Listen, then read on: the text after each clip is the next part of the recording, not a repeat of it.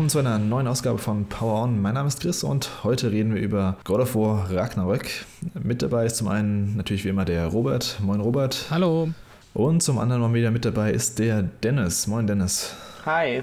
Ich glaube, das letzte Mal, als du dabei warst, war beim Elden Ring Podcast, oder? Warst du zwischendrin nochmal dabei? Ja, das, das war Anfang des Jahres irgendwann, glaube ich, ne? Ja, ist auch schon eine Weile her, stimmt, ja. ja Suchst dir anscheinend ja. nur, die, nur die absoluten Hochkaräter hier aus, um, um Gast zu sein, ja. irgendwie. Also als Special. Ich bin gern dabei, wenn ihr mich einlädt. Also freut mich mal wieder dabei zu sein. Ja, gerne, gerne. Ja, heute geht es, wie gesagt, um God of War Ragnarök, das zum Zeitpunkt der Aufnahme jetzt hier schon so ziemlich genau einen Monat draußen ist. Das ist der direkte Nachfolger zu God of War von 2018, ähm, entwickelt mal wieder von Sony Santa Monica natürlich. Und das Spiel sollte laut den Entwicklern die nordische Saga abschließen in dem God of War-Universum. Das mal so zum Setup. Wir handhaben das heute so, dass gleich jeder von uns zum Start so ein kurzes, knackiges, spoilerfreies Fazit abgibt zum Spiel, damit wir mal so ein bisschen die Fronten klären und die Leute halt direkt Bescheid wissen auch, wie wir das Game fanden. Und danach gehen wir aber voll in die Details. Das heißt, es wird keinen separaten Spoiler-Teil geben. Der komplette Podcast ist ein Spoilercast und damit wir eben über alle Aspekte des Games von, ja, von Anfang bis Ende reden können. Ich finde, es war auch die beste Option, um wirklich angemessen über das Spiel reden zu können, weil Sony hat es diesmal echt ziemlich gut gemacht mit den Spoilern, würde ich sagen. Ähm, die haben super viele unter Verschluss gehalten vor Release. Und ich äh, fände es auch ein bisschen komisch, wo man dann jetzt wie die Grenze zieht, was man besprechen darf und was man nicht besprechen darf. Deswegen sparen wir uns das Ganze einfach und sagen, wir gehen direkt in die Vollen und wir sprechen über, einfach über alles.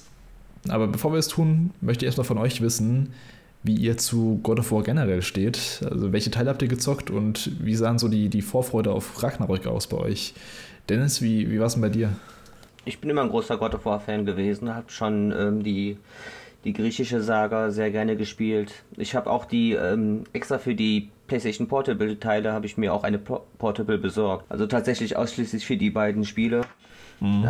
Es kam natürlich noch ein paar mehr dazu später, aber ähm, ich habe alle Teile gespielt, bis auf dieses äh, Handyspiel, das es da gab für Nokia ja, das, oder das, so. Ich glaube, das wollen die selbst nicht, dass das irgendjemand nochmal erwähnt. Ja, das wird, das wird auch gar nicht mehr erwähnt, aber also ja, ich habe da einen guten Einblick dazu, äh, also eine gute Übersicht über die komplette Story und ähm, ich habe auch den 2018er Teil dann sehr positiv aufgenommen. Die ganzen Änderungen, die haben mir alle gefallen. Also das mhm. war mal was anderes.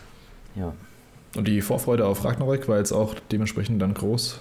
Ja, also ich habe jetzt also ich habe ein gutes Spiel erwartet und habe ein gutes Spiel bekommen. Ich war jetzt wirklich erstmal, ich habe mein, versucht, meine Erwartungen nicht allzu hoch zu schrauben und ähm, also generell war, war mit Vorfreude dieses Jahr erstmal, konnte ich gut äh, im Zaum halten. Also mhm. ich wusste nicht, was, ähm, also ja.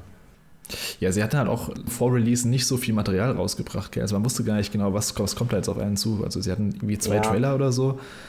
Und das war auch also eher so, so, kurz vor Release schon, kurz vor Launch, dass man so ein bisschen mehr dann erfahren hat. Also ich, ich habe da auch nicht so viel mitbekommen eigentlich.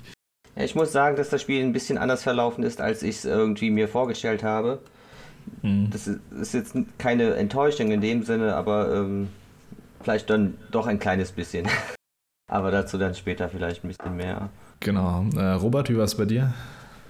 Ja, also ich habe ja von uns hier in der Gruppe auf jeden Fall am wenigsten Erfahrung mit äh, God of War. Also ähm, ich erinnere mich noch dran, dass es als auf der PS2 der erste Teil rauskam, da war ich auf jeden Fall noch zu jung dafür und äh, habe das deshalb nie gespielt und ähm, ja, da bin ich ja so ein bisschen in die Xbox-Fraktion gewechselt und habe dann irgendwie auch die übrigen mhm. Teile alle verpasst. Das Reboot habe ich dann mitgenommen auf der PS4 und mir hat das eigentlich auch ziemlich gut gefallen. Also ich war jetzt nicht so übermäßig begeistert davon wie viele andere, aber ich fand, das war ein gutes Action-Adventure und halt auch ein ganz guter Start, um in die Reihe einzusteigen. Also ich hatte jetzt nicht das Gefühl, ich hätte da jetzt ähm, super viel verpasst. Also es hat ja eine neue Story mhm. erzählt, von daher ging das schon. Und ähm, ja, also die, die groben Handlungsstränge hat man auch so über die Jahre immer mitbekommen. Also worum es in God of War geht, wer Kratos ist und so weiter.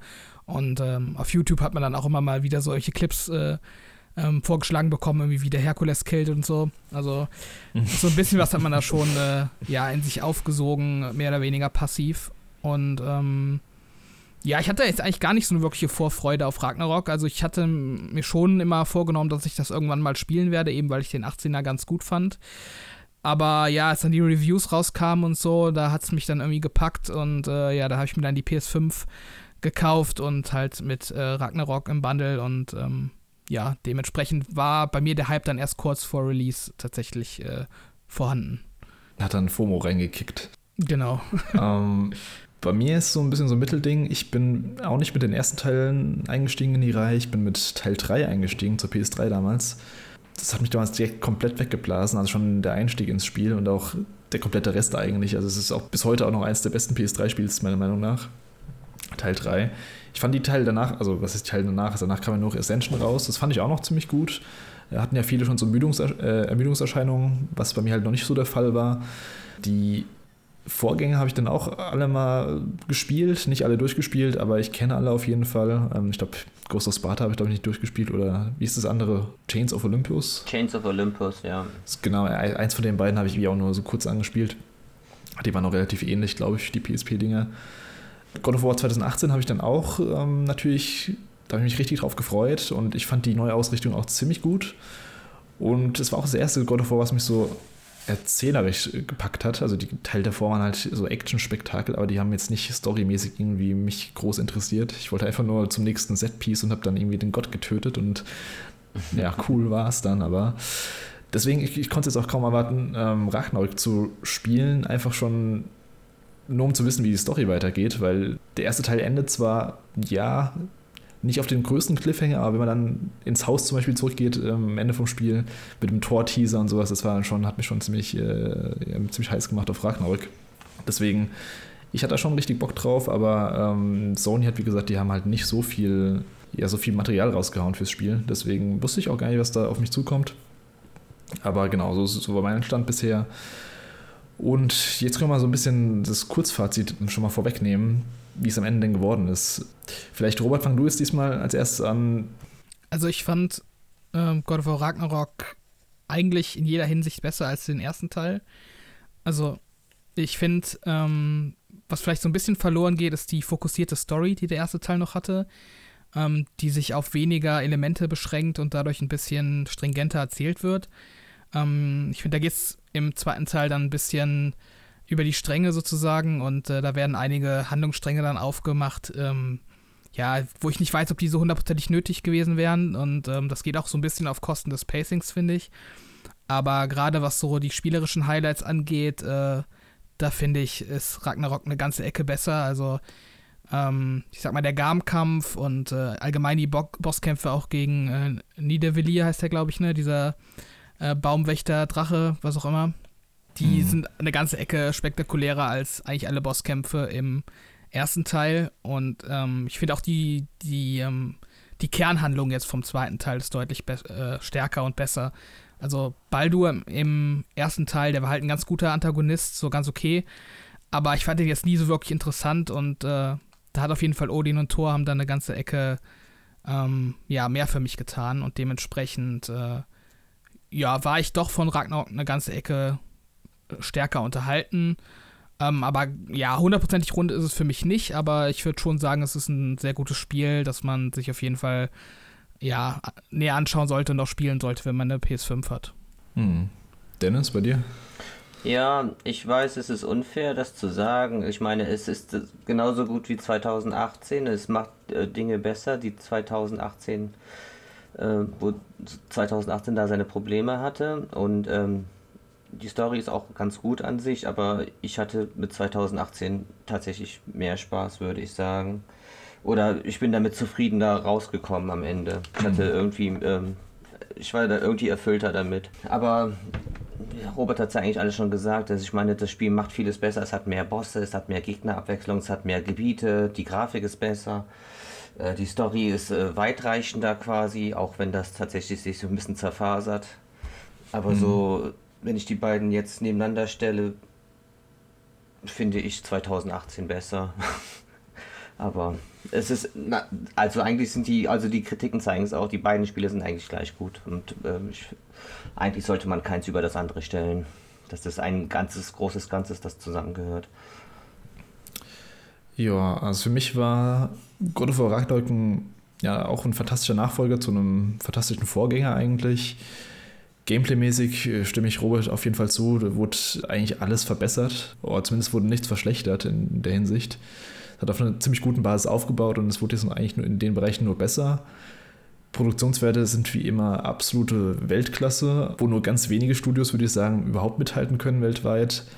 Auch so die, die, auch so was die schauspielerische Leistung angeht und so, so das Writing und ja, die ganzen Emotionen, die darüber ähm, transportiert werden. Ich fand die Geschichte in 2018 auch etwas fokussierter, aber dafür halt auch viel kleiner im Scope. Ähm, Ragnarök öffnet ja quasi so die Tore zur ganzen nordischen Welt, erweitert den Cast um, ja, um Vielfaches und gibt den Charakteren auch viel mehr Fleisch und, und Tiefe als noch im Vorgänger. Also du hast ja im Vorgänger quasi nur drei NPCs in der ganzen Welt und da hat man sich auch gefragt, leben da noch normale Leute oder leben da nur Gegner und Untote? Ähm, Kritik gibt es von mir weiterhin für das Level- und Upgrade-System. Da bin ich immer noch kein großer Fan von. Und das unübersichtliche UI. Äh, Storytechnisch gab es auch die eine oder andere Länge. Und ich hätte mir am Ende so ein bisschen mehr Konsequenz gewünscht, äh, was den Storyausgang an, ähm, angeht. Aber was ich da genau meine, mhm. dazu kommen wir gleich im eigentlichen Talk nochmal. Insgesamt würde ich aber auch sagen, es ist ein Must-Have für PS5-Besitzer und für mich auch ganz klar eines der besten Spiele des Jahres. Ja, das ist soweit unsere Kurzfazits. Ab hier gibt es jetzt die letzte Spoilerwarnung.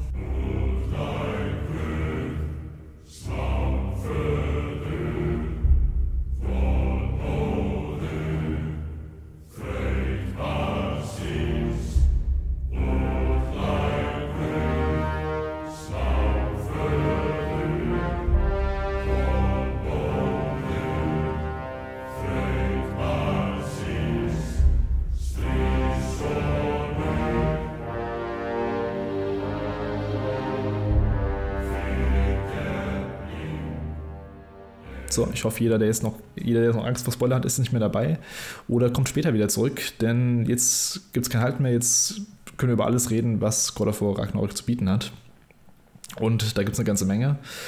Es ist ein ziemlich großes Game, deswegen ich weiß gar nicht genau, wo wir da anfangen können. Ähm, ich würde aber sagen, wir fangen bei, ja, ganz klassisch bei der Story und den Charakteren an. Ich will auch gar keine lange Story-Zusammenfassung vom Spiel machen, aber vielleicht doch nochmal so, ja, so kurz abreißen, was es geht. Ähm, das Game startet ein paar Jahre nach den Ereignissen von 2018, also von God of War 2018. Kratos und Atreus haben sich so eine Zeit lang zurückgezogen, um zu trainieren und sich auf so den eventuellen Kampf mit den Göttern von Asgard vorzubereiten, die laut der Prophezeiung von den Riesen bevorsteht. Wir sehen also einen älteren und auch einen, ja, einen skilligeren und fähigeren Atreus und ja, noch, noch mal etwas älteren Kratos, die sich jetzt in dem ja schon beginnenden Fimbul, Fimbul Winter. Ich weiß gar nicht, wie es im Deutschen heißt. Auch Fimbul, Fimbul Winter. Ich habe es hm. auf Englisch gespielt. Ja, ja. Fimbul, auch genau. Genau, ja, die, die versuchen sich ja eben durchzuschlagen. Übrigens, da kleine Anmerkung von mir. Man sieht ja Kratos ganz am Anfang mit diesem, mit diesem coolen Umhang und auch auf dem Boxart. Und den hat man danach nie wieder. Habt ihr da irgendwas gefunden, über den, ob man den nochmal tragen kann? Also ich, ich fand das echt schade, dass man nie mehr diesen, diesen schwarzen Umhang hat. Nee. Das, das, das stimmt, habe ich auch noch nie gefunden. Jetzt, wo du es sagst, ärgert es mich auch. Gell? Die haben die ganze Zeit mit dem geworben, auch auf dem Boxart, und dann hat man diese typischen Rüstungen. Naja, vielleicht wird es ja noch nachgeliefert, irgendwie in einem. Aber schon ein bisschen schade. Wie gefiel euch schon so der Einstieg erzählerisch und storytechnisch? Seid ihr da gut reingekommen? Ähm, Dennis, also bist du da direkt wieder reingekommen ins God of War Feeling und auch musst du nochmal einen Story Recap dir anschauen oder ging das alles? Ähm, da ich das 2018er Spiel jetzt, ich glaube letztes oder vorletztes Jahr nochmal gespielt habe, also aufgefrischt habe, also war ich ganz gut drin. Also dieses Zusammenfassungsvideo, was es da im Hauptmenü gab, das habe ich mir auch zwar nochmal angeschaut, aber ich finde, das ist ziemlich, äh, ziemlich flach. Also ja. für denjenigen, der 2018 nicht gespielt hat, äh, empfehle ich Ragnarok nicht. Und man sollte auf jeden Fall ähm, den Vorgänger spielen. Und ich bin aber auch ganz gut reingekommen. Ich finde den äh, Anfang auch tatsächlich stark eigentlich so. Man sieht direkt, was anders ist. Das ist ein, man wird direkt eingeführt in die Story, in den Fimbul-Winter. Hm. Man sieht Kratos, wie er... Ähm, nach wie vor ähm, an seine Frau denkt und an, sich um sein Kind kümmert. Und es wird auch schon äh, direkt äh, Faye als, äh, als Antagonistin eingeführt. Und ähm, das ist Freya, schon ziemlich spannend gemacht direkt. Und äh, dann gab es ja schon die ersten Überraschungen mit dem Björn den Bären und äh, dann ja auch diese, diese Szene, die ja in 2018 angeteasert worden ist mit dem, mit dem Besuch der Götter. Mhm. Also, also den Anfang fand ich schon sehr stark, den haben die gut gemacht. Ja. Der Bär heißt Björn? Vor allem. Ja, der Bär, der Bär heißt Björn. Okay, ist mir neu. Hat mich jetzt auch ein bisschen irritiert. ähm, das stimmt auch, dass der, dass der Einstieg ziemliche Parallelen zu 2018er hat. Also es gibt ja diese Anfangsszene 2018er, wo Kratos seine Frau quasi beerdigt und die Asche äh, sich quasi verbrennt. Das ist ja eigentlich so ein Parallel zu jetzt, wenn man den, den Wolf Fenrir sterben sieht in Atreus Armen. Dann gibt es eben diesen Kampf gegen den Bär. Das war vorher der Kampf gegen den Troll und am Ende kommt dann eben vom ersten, ja quasi vom ersten Chapter, kommt dann eben Baldur, klopft an die Tür und Jetzt in Ragnarök klopft Thor und Odin an die Tür und dann gibt es einen Bossfight. Ähm, fand ich eigentlich ganz cool, so, dass es so eine Parallele gab und das war auch ein ganz cooler Einstieg. Robert, wie ging es dir? Du hast wahrscheinlich den ersten Teil nicht nochmal durchgespielt, oder? Nee, ich habe den einmal gespielt und ähm, habe da auch nicht, im Nachhinein nicht mehr so viel ähm, drin gemacht. Ähm, ich habe dann aber auch nur dieses, ja, dieses Video aus dem Hauptmenü nochmal angeschaut und dann mich auch in die groben Züge wieder erinnert. Aber ähm, ja, ich hatte dann doch schon im Spiel wieder so ein paar Momente, ähm, wo ich so dachte, ach ja, den gibt es ja auch noch, so, keine Ahnung, Sindri und Brock und zum Beispiel so. Mhm. Ähm, das war dann schon sowas, wo ich mich dann erstmal wieder dran erinnern musste, ach ja, genau, die beiden, die beiden Zwerge und die können ja auch irgendwie so äh, frei durch die Welten reisen und so weiter. Also diese ganzen Details sind mir schon so ein bisschen aus der Erinnerung verloren gegangen. Ähm, ja, aber man kommt da eigentlich schon ganz gut wieder rein und ähm, ich sehe das auf jeden Fall auch so wie du, Dennis, dass man äh, ja den 18er auf jeden Fall gespielt haben muss. Also ich war eigentlich die ganze Spieldauer überrascht, wie wenig sie für Leute machen, die den 18er nicht kennen. Ähm, mhm. Aber gut, fand ich jetzt nicht schlecht, weil mir ging es ja nicht so. Und äh, ich denke, die Verkaufszahlen vom 18er waren auch gut genug, dass man sich das erlauben kann. Also ich denke, die wenigsten werden jetzt mit Ragnarok einsteigen, von daher alles okay. Ja, den Einstieg, den fand ich auch ganz gut. Ähm, ich fand's aber erst so richtig geil, muss ich sagen, ähm, wo Thor und Odin auf die äh, mm. auf die äh, Matte kommen oder wie sagt man, an die Tür klopfen. ähm, also ich finde, da wurde es dann erst richtig cool und ähm, vor allem dann dieser erste Bossfight gegen Thor, das war für mich auch eins der Highlights des Spiels und ähm, da hat es mich dann auch äh, erst richtig gepackt. Also das davor war alles gut und, und gut und schön, aber ich finde, ähm, da wurde es dann richtig geil. Ich fand die Szene auch einfach richtig geil, als Thor dasteht und man merkt schon, er hat einfach so eine richtig krasse Präsenz, wo man einfach Respekt vor hat. mit dem will man sich nicht verscherzt mit dem Typ. Und dann nee. kommt so ein kompletten Kontrast äh, Odin dazu, der sich einfach so komplett anders präsentiert, als man es so erwartet hat, als der große Allvater und Herrscher von, von Asgard und von den Reichen. Und ich fand die Dynamik da auch ziemlich geil einfach. Du hast halt Thor, diesen, wo du halt einfach die Präsenz schon spürst, wo du denkst, oh, der, mit dem verscherzt du es lieber nicht. Und dann kommt dieser, ja quasi schon fast nette, verpeilte Onkel oder Opa, äh, Odin, und äh, will da so diplomatisch mit Kratos verhandeln. Ja, das, das, fand ich schon ganz cool auf jeden Fall. Sie, sie machen es halt auf jeden Fall clever, weil, wenn man mal ehrlich ist, die meisten Leute werden diese nordischen Gottheiten eben aus den Marvel-Filmen kennen und haben ja. davon halt auch irgendwie so ein Bild eingespeichert, so wie Odin ist und wie Thor ist.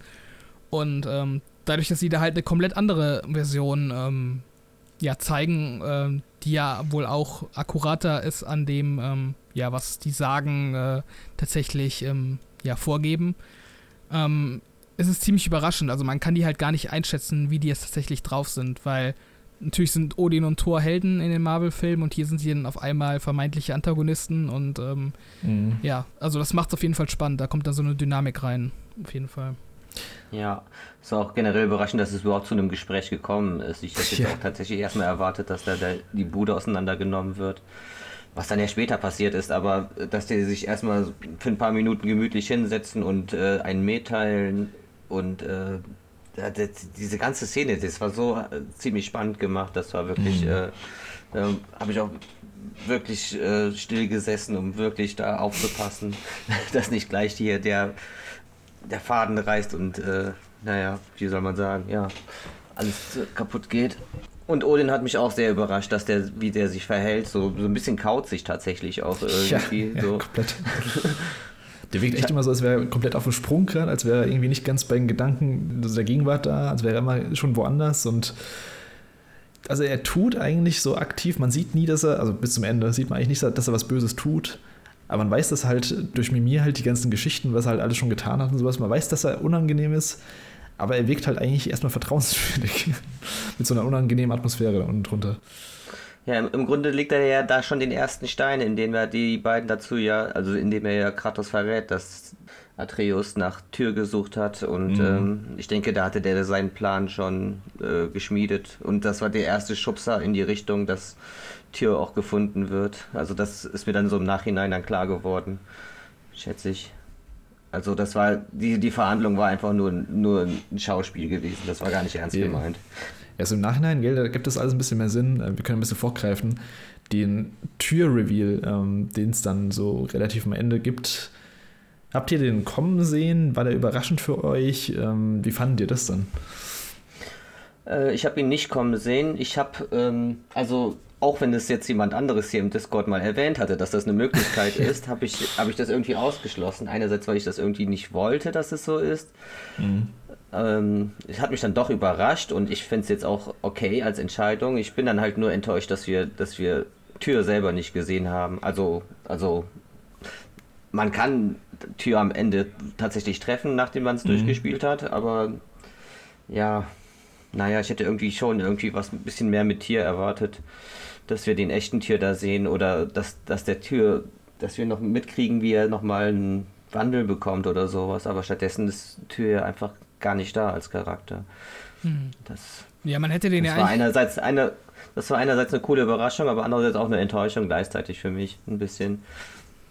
Hm. Ja. ja, man hätte Tür ja eigentlich ganz gut am Ende vom Spiel noch irgendwie bringen können, wo die dann tatsächlich Asgard angreifen. Da wäre er irgendwie ganz passend äh, noch dazugekommen. Mhm. Ähm, ja, mir ging es da eigentlich ähnlich wie dir. Also ich fand, als er eingeführt wurde, kam er mir schon irgendwie komisch vor, dass er halt so eine so eine Art Tippi war, der überhaupt keinen Bock hatte irgendwie auf Gewalt. Also das konnte ich aber da in dem Moment noch gar nicht richtig einordnen, ob das jetzt irgendwie äh, ein Trick ist oder ob das äh, tatsächlich sein Charakter ist. Ich habe das dann erstmal so hingenommen und dann so über die, ja, den Großteil des restlichen Spiels habe ich das jetzt auch nicht erwartet, weil da ist er ja auch nicht mehr wirklich aktiv in Erscheinung getreten. Also er ist dann immer in der Hütte von Sindri und Brock und äh, kocht da irgendwie seinen Eintopf, aber so wirklich viel macht er ja nicht und dann vergisst man auch irgendwie, dass er noch da ist. Und mhm. ähm, ja, dann quasi kurz vor dem Reveal, in den, ja, ich will nicht sagen in den Minuten davor, aber so in den Momenten davor, der dachte mir schon so, irgendwas stimmt hier nicht, weil der dann halt wirklich total anti äh, alles ist. Und äh, auch irrational einfach ähm, sich ausdrückt, wie er halt immer versucht, irgendwie gegen die Pläne zu schießen von den beiden. Also da hatte ich dann schon so einen so Moment, wo ich dachte, irgendwas stimmt hier nicht, aber dass er dann äh, in Wahrheit Odin ist, das habe ich jetzt auch nicht äh, ja, kommen sehen. Ich hätte dann eher gedacht, dass der mit Odin unter einer Decke steckt oder so, aber. Ja, mh. genau, das, das hätte ich hm. dann auch noch vermuten können. Ja. Aber, aber wenn man so zurückblickt, da gibt es dann halt schon tatsächlich ein paar Hinweise darauf, auch wo sie dann jetzt Groas Schrein entdecken und äh, Tür als einziger ja. so, so am Boden zerstört ist, dass eigentlich nur Asgard zerstört wird im Ragnarök ja. und, und nicht alles andere. Also das waren so kleine Anzeichen, die es wohl gab, wenn man wenn man das also wenn man es weiß, ist es irgendwie offensichtlich, aber also im, mhm. im, Moment. Ja, es gibt da richtig viele Andeutungen, wenn man im Nachhinein das Spiel spielt. Es gibt auch, ähm, wenn man mal auf Tür achtet, habe ich auch so ein Video gesehen. Er benutzt zwar dieselbe Körpersprache wie, wie Odin an bestimmten Stellen, wenn man darauf achtet, dass er dieselben Hand, Handgesten macht und sowas, was man halt erst so im Nachhinein dann rafft, was ich schon ziemlich krass finde, was die da für Details reingebaut haben. Und was auch ein lustiges Detail fand, ich weiß nicht, ob ihr das, ob ihr das schon mal gelesen habt, ähm, wenn sie von Tür sprechen, ist über dem Tür immer so ein Accent aber wenn Tür, also der Fake-Tür redet, ist das Axor weg. Die ganze Zeit. Hm, ja, das hatte, also, ich, das hatte ich auch gelesen, ja. Wurde quasi die ganze Zeit angeteasert, dass, dass irgendwas mit dem nicht stimmt. Ich habe auch, hab auch zuerst gedacht, irgendwie, vielleicht wollten die uns jetzt erstmal verarschen, weil im Trailer wurde es ja so angekündigt, als hätten würde Kratos und Tür jetzt das große ähm, Kriegsbündnis da schließen gegen Asgard. Und dann stellt er sich so als das Weichei äh, heraus, als dieser Hippie-Gott, der keinen Bock mehr auf alles hat. Aber ähm, dann im Laufe des Spiels habe ich dann auch gedacht, irgendwas stimmt mit dem nicht. Vielleicht entpuppt er sich noch als der große Antagonist oder wird zumindest irgendwie noch ein Bossfight oder so. Dass er Odin selbst ist, habe ich auch nicht gedacht. Aber das ist ja auch immer in dem, ich weiß nicht mehr, wie hieß nochmal diese, die, dieses Baumhaus da in der Mitte von Sintris? Ich glaube, es hieß nur Sintris Home, oder? Ja, genau, Sintris, Sintris Haus, ja. Genau, also dass, dass er da immer weg war und sich in diesem komischen Zimmer verbarrikadiert hat und, dann kam er ab und zu mal raus. Ich habe schon gedacht, irgendwas stimmt da nicht die ganze Zeit, aber ja, dass es dann doch ähm, Odin war, war schon, ja, war schon ein netter Twist und vor allem ganz cool geschrieben, wenn man so im Nachhinein nochmal sieht, äh, das wurde alles schon vorher angedeutet und angeteased. Vor allem, wie Dennis du eben schon gesagt hast, in der allerersten, allerersten Gespräch, dass sie da quasi schon den Grundstein gelegt haben für den Plan. Eine coole Sache auf jeden Fall. Vielleicht mal so zu den anderen Asengöttern. Wir haben ja Thor und Odin jetzt quasi besprochen. Wie fanden die denn die? Also es gab ja zum Beispiel noch Heimdall. das komplette Arschloch von Anfang an. Aber ich mochte den irgendwie, also ich mochte die, die Begegnungen mit ihm. Ich mochte irgendwie die Dialoge mit ihm, weil der immer so anti war und immer so gegengepusht hat die ganze Zeit. Und ich wusste die ganze Zeit, irgendwann trifft er auf Kratos und irgendwann kriegt er aufs Maul. Deswegen äh, red nur weiter, irgendwann, irgendwann kriegst du dein Fett weg. Mhm. Ja. Ja, der war super. Ja, äh, fang du an, ruhig, ja. Entschuldigung. Nee, äh, gerne, Dankeschön. Ähm, ja, also ich, ich fand Heimdall auf jeden Fall auch cool. Das ist natürlich auch wieder so ein Fall, wo der komplett von dem, was man so kennt, unter dem Namen Heimdall abweicht. Ähm, aber auch hier wieder eine, eine Eigeninterpretation, die auf jeden Fall funktioniert hat, finde ich. Ähm, wie du schon sagst, auch so diese ersten Momente, wo man mit, ähm, mit Loki dann die äh, Mauer hochklettert und er dann so den Arm greift und äh, droht einen runterzuschmeißen, das war schon ziemlich cool. Ähm, ja, also du hast es auch erwähnt, äh, man weiß, dass Kratos ihm irgendwann äh, Backpfeifen gibt. Ähm, ja, und äh, das war auch auf jeden Fall in dem Moment ganz cool umgesetzt und auch befriedigend, aber ich fand es ein bisschen schade, dass diese Storyline von dieser Rivalität, sag ich mal, oder diesen Anfeindungen zwischen ähm, Atreus und Heimdall so ein bisschen untergegangen ist zum Ende hin. Ähm, ich weiß nicht, ob es euch da auch so ging, aber die, also ich, man weiß ja nicht ganz genau, wie lange Atreus tatsächlich in Asgard war, aber mir kam das schon so vor, mhm. dass er dann eine, ja, schon eine längere Zeit tatsächlich da war, weil der sich ja auch mit allen angefreundet hat und da auch die Leute danach erkannte und so weiter. Ja. Und ähm, ja, und wenn, wenn Heimdall und der sich da irgendwie die ganze Zeit so gefetzt haben und ähm, dann stirbt Heimdall dann nachher äh, und man äh, bekommt so gar keine Reaktion von Atreus dazu irgendwie mit. Also ich finde, das ist dann, der war dann halt irgendwie tot ja, stimmt, der hatte gar nicht mehr richtig reagiert auf den, auf den Tod. Ja, der war, also. der war halt tot und dann hatte ähm, Kratos das Horn, dieses Galahorn. Und ich glaube, mhm. das kommentiert äh, Atreus dann einmal so, oh, du hast das äh, Galahorn und äh, ja, das war es dann halt irgendwie. Also ich glaube, das ist auch so ein Problem davon, dass die halt so viele ja, Storylines noch irgendwie aufgemacht haben im Verlauf des Spiels, dass die dann, weiß ich nicht, nicht alle zu so einem komplett runden Abschluss bringen konnten. Ich finde, Heimdall hat da so ein bisschen drunter gelitten zum Ende hin. Ich glaube, in dem Moment ging es halt auch mehr um, also Atreus ging es dann, glaube ich, mehr darum, dass Kratos jetzt sein quasi Schicksal erfüllt hat, indem er Heimdall killt und dass dann der unausweichliche Tod dann doch kommt vielleicht, weil Kratos sagt ja dann, nee, ich habe es nicht wegen der Prophezeiung gemacht, ich habe es getan, weil es nötig war. Ja, aber du hast schon recht, dass, da hätte man noch ein bisschen mehr das ausbauen können. Ab und zu war es ganz cool, wenn man mit ähm, Atreus dann in Asgard in diesem, ja, in diesem Gebäude von Odin rumläuft und dann ähm, Heimdall trifft und der einfach immer so einen, immer einen dummen Kommentar einsteckt. Das hat mich so, mich so abgefuckt. Ja, ich fand es auch ganz cool, dass man dann trotzdem noch so ein bisschen, ähm, ja, auch die Sichtweise von Heimdall ähm, mitbekommt in diesen optionalen Gesprächen. Mhm. Also er erklärt ja dann auch irgendwie, dass er durch seine ja, göttlichen Kräfte immer irgendwie so die wahren Absichten der Leute äh, erkennen kann und deshalb auch immer genau weiß, wenn Leute ihn anlügen und so weiter. Ja. Und äh, ja, das ist ja dann eher schon so eine Art Fluch für ihn statt irgendwie Segen, weil er halt mhm. quasi, ja, so in sozialer Interaktion irgendwie immer das Nachsehen hat, weil er halt äh, genau weiß, dass die Leute alle falsch sind. So. Also die machen es dann nicht so einseitig, sondern zeichnen den Charakter dann eigentlich ganz schön mit vielen Charakteraspekten das finde ich, haben sie generell bei den, den Asengöttern ganz gut gemacht. Also, es, wenn man jetzt vergleicht zu den alten God of War-Teilen, da hast halt irgendwie deine ähm, griechische Götterie gehabt, die allesamt Arschlöcher waren einfach. Du wolltest allesamt einfach nur, dass die, dass die sterben. Und hier hast du halt äh, auch Götter mit so ein bisschen Eigenmotivation, wo man auch die andere Seite mal verstehen kann. Also zum Beispiel Odin selbst ist ja eigentlich nicht so der mega, also klar ist der böse, aber der ist jetzt nicht so der Typ, der einfach alles wahllos umbringt. Der will halt seine Maske haben und das ist so das Ziel, was er verfolgt. Und äh, Thor zum Beispiel hat seine eigenen Probleme, der halt von seinem Vater, von Odin, einfach als diese Killermaschine gesehen wird und sonst als nix. Also, also es ist so ein Dummbatz quasi, also ein riesen Dummbatz, der keinen eigenen Wille hat. Und sobald er mal einen Wille zeigt, wird er halt umgebracht. Das fand ich auch ganz gut, dass er so ein bisschen mehr Fleisch an den, an den Göttern auch noch ist. Also gerade jetzt im Vergleich zu den alten God of War-Teilen, wo es halt äh, so gut wie gar nicht vorkam. Ja, ich sehe das positiv und auch negativ so ein bisschen. Also, die hätten ruhig ein bisschen böser sein können, alle meiner Meinung nach. Also, das war. Okay, ich meine, ich finde es immer gut, wenn man auch mal die, die, die Antagonisten so ein bisschen, ähm, bisschen verständlicher macht und dass man auch ein bisschen mit denen sympathisieren kann. Aber ja, das war jetzt irgendwie, es gab ja irgendwie gar keinen Bösewicht so richtig. Heimdall gab es tatsächlich, aber selbst vor dem habe ich irgendwie noch zwischendurch gedacht, der könnte ja auch noch ein guter werden. Das, das war gar nicht ausgeschlossen bei dem Spiel. Das Spiel hat ja dann schon oft so die ähm, alles so neutral, ambi ambivalent gezeigt. Genauso gut wie Tier hätte böse werden können, hätte auch Heimdall gut werden können. Das hatte ich alles so in meinen Gedanken drin gehabt als Möglichkeit. Also, mhm. also das war mir dann, dann also da gab es ja gar keinen mehr zu hassen, im Prinzip irgendwie. Naja, also, Odin im Endeffekt dann schon, da, da rastet er ja dann ja. auch wieder aus im letzten Bossfight. Dann, dann, also er ist ja die ganze Zeit, er, hat, er hält ja die ganze Zeit so ein bisschen die, die Kontrolle über sich, was so Wutausbrüche und sowas angeht. Er ist ja immer sehr, sehr low-key, also in dem Sinne, dass er, dass er nie so die Fassung verliert. Und das, das zieht sich ja die ganze Zeit durch. Man denkt jetzt, okay, so, so böse ist der nicht. Ähm, der ist eigentlich ganz cool. Der hilft ja Atreus die ganze Zeit und schützt ihn sogar vor, vor Heimdall und sowas. Und dann im Endeffekt dann, ja, okay, da merkt man, dass er doch nur die Maske haben wollte und über Leichen geht einfach. You see, son, I don't know where I go when I go. There's no Valhalla for me. Ragnarok cannot be the end. I need to know there's something more than this. I need to know what happens to me.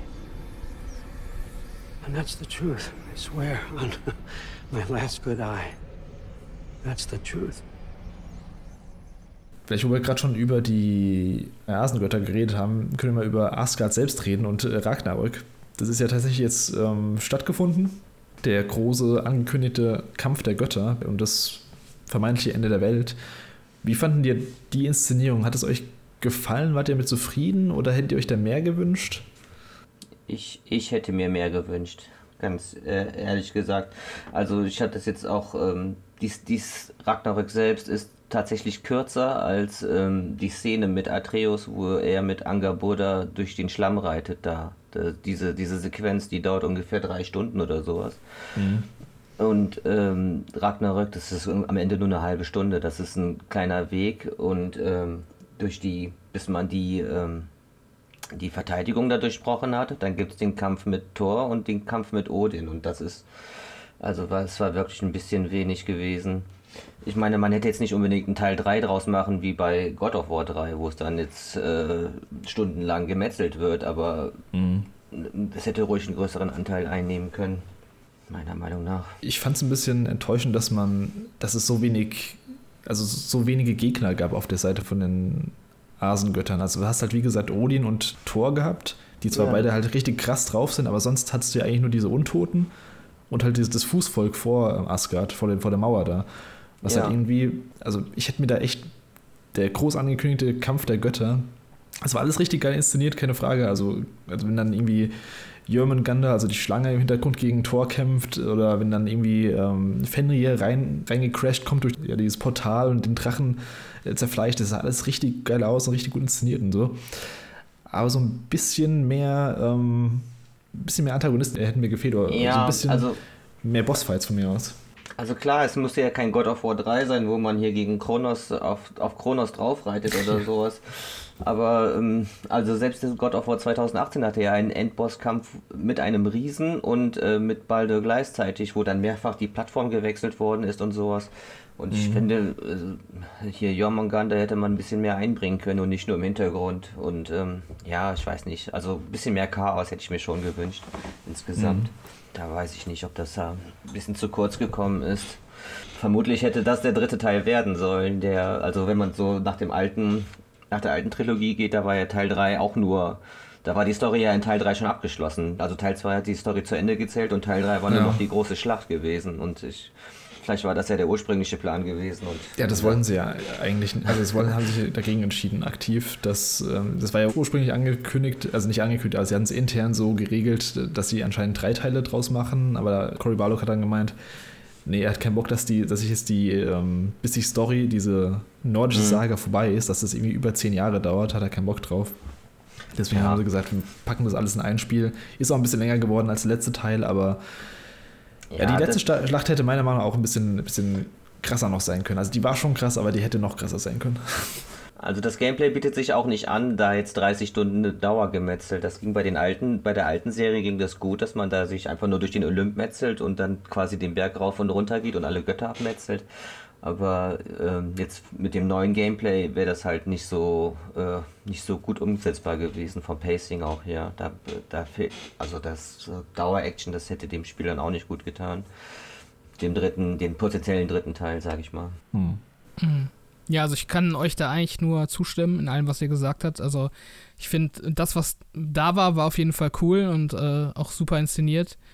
Ähm, aber ja, also gerade so, was die nordische Götterwelt angeht, ähm, weiß ich auch gar nicht, äh, wie viel mehr die bietet. Also ob das Spiel jetzt einfach darauf mhm. verzichtet mhm. hat, irgendwie noch mehr Charaktere einzuführen oder ob die wirklich so vergleichsweise klein ist im Vergleich zur ähm, ja, griechischen Götterwelt, keine Ahnung. Ähm, fand ich halt, also das ist auch was, wo wir ja, glaube ich, später nochmal ähm, näher drauf eingehen würden, so wenn wir so ein bisschen über die, die neuen Welten an sich sprechen und wie die halt so dargestellt werden. Ich fand halt auch Astgard ein bisschen enttäuschend an sich. Also diese, diese Mauer drumherum, die fand ich eigentlich ziemlich cool, aber ansonsten ist das ja nur so ein, so ein kleines Städtchen ähm, mit so ein paar Hütten. Und äh, ja, dann hast du halt in der, in der Mitte oder mehr oder weniger in der Mitte hast du diese, diese ähm, Odins Familie ähm, mit ihren Räumen. Und das sind auch irgendwie nur so drei, vier, vier Leute. Und sonst wohnen in Asgard dann irgendwie nur so Zombies. Also ich, ich finde, das wirkte alles so ein bisschen ähm, ja, eingeschränkt im Scope. Und das hat sich dann leider auch rückwirkend ähm, auf diese Endschlacht ausgewirkt, dass man da dann eben nicht so viel machen konnte, weil wenn man jetzt äh, Jomunganda eingesetzt hätte, also die Schlange, die hätte ja nur einmal auf Asgard fallen müssen, dann wäre Asgard ja platt gewesen, so gesehen. Also irgendwie äh, war dann die Location auch zu klein, um da irgendwie was größer aufzuziehen, hatte ich das Gefühl. Hm. Mhm. Ja. Also, wo wir schon beim Ende sind, können wir auch mal über das Ende selbst reden. Wie fanden dir da den Ausgang? Also, ich habe es ja eben schon im Kurzfazit angeteased. Ich fand es ein, ein, bisschen äh, nicht konsequenzlos, aber mir hat so ein bisschen die, also die, die, im Englisch sag mal, die Stakes gefehlt. Also, wir hatten halt im Endeffekt dann Brock, der tot ist, was, was traurig war. Aber ansonsten, ja, wir hatten noch diesen Freya, also den Bruder von Freya. Die hießen beide ja Freya, nur anders geschrieben. der, glaube ich, auch gestorben ist. Ich habe es auch nicht so ganz richtig mitbekommen. Der ist, glaube ich, geopfert dann am Endeffekt. Aber sonst ist da nicht so viel, also ich hatte nie Gefahr um Kratos, also ich hatte nie Angst um Kratos, dass dem was passiert in der Schlacht. Also der kam nie richtig in Bedrängnis so. Und das hätte ich halt gerne noch gehabt. Das ist ein bisschen, dass ich noch krasser mitfiebern kann, dass irgendwie Atreus was passiert oder dass, dass Kratos was passiert oder dass irgendwas krass noch passiert, wo ich denke, nee, die kommen da nicht mehr raus so. Ähm, ja, also kann ich auf jeden Fall so unterschreiben wieder, was du gerade gemeint hast, ähm, Chris. Ähm, dazu passend vielleicht auch ähm, dieser ganze Aspekt um die Prophezeiung. Hm. Ich muss sagen, ich habe es nicht richtig nachvollziehen können, wann da jetzt quasi dieser Bruch passiert ist, dass diese Prophezeiung nicht eingetreten ist. Also im Endeffekt sind die ja der ganze Zeit diesen, diesen Schritten der Prophezeiung gefolgt, ähm, inklusive dass ähm, ähm, dass, dass Kratos gegen äh, Heimdall kämpft. Und, aber irgendwie ist er dann nicht gestorben, was ursprünglich die Prophezeiung war. Und irgendwie habe ich da nicht verstanden, was sie getan haben, damit diese Prophezeiung nicht wahr wird. Also irgendwie, ich weiß nicht, ob das an mir liegt oder ob die Story da auf einmal äh, das so ein bisschen aus dem Fokus genommen hat und ich es deshalb verpasst habe. Also irgendwas hat da für mich nicht zusammengepasst, muss mhm. ich sagen. Der Punkt war der, dass Kratos im Endeffekt Thor nicht töten wollte. Dass er ihn dazu gebracht hat, dass Thor verstanden hat, dass Odin der Böse ist. Das war der Punkt, wo sich das Ganze dann geändert hat. Hätte er im Endeffekt dann versucht, Thor zu töten oder hätte, also wäre Thor beziehungsweise nicht bekehrt worden quasi, dann wäre Kratos wahrscheinlich gestorben, weil er gegen Thor und Odin keine Chance hätte zu zweit. Ansonsten ist ja so die Aussage vom Spiel, beziehungsweise von das ist ja auch der Grund, wieso Faye, also die Frau von Kratos, sich von, von den Riesen abgewandt hat, dass sie auf diese ganzen Prophezeiungen einfach nichts mehr gibt. Die sollen einen nicht diktieren, die sollen nicht die Zukunft für einen vorhersagen. Das, deswegen, das ist ja so ein bisschen das ganze Thema vom Spiel, dass man sich gegen sein Schicksal stellt und ob das überhaupt so fest geschrieben ist, alles, ähm, weiß ich auch nicht. Ich habe das auch, es gibt auch diese Szene mit den Normen, glaube mhm. ich.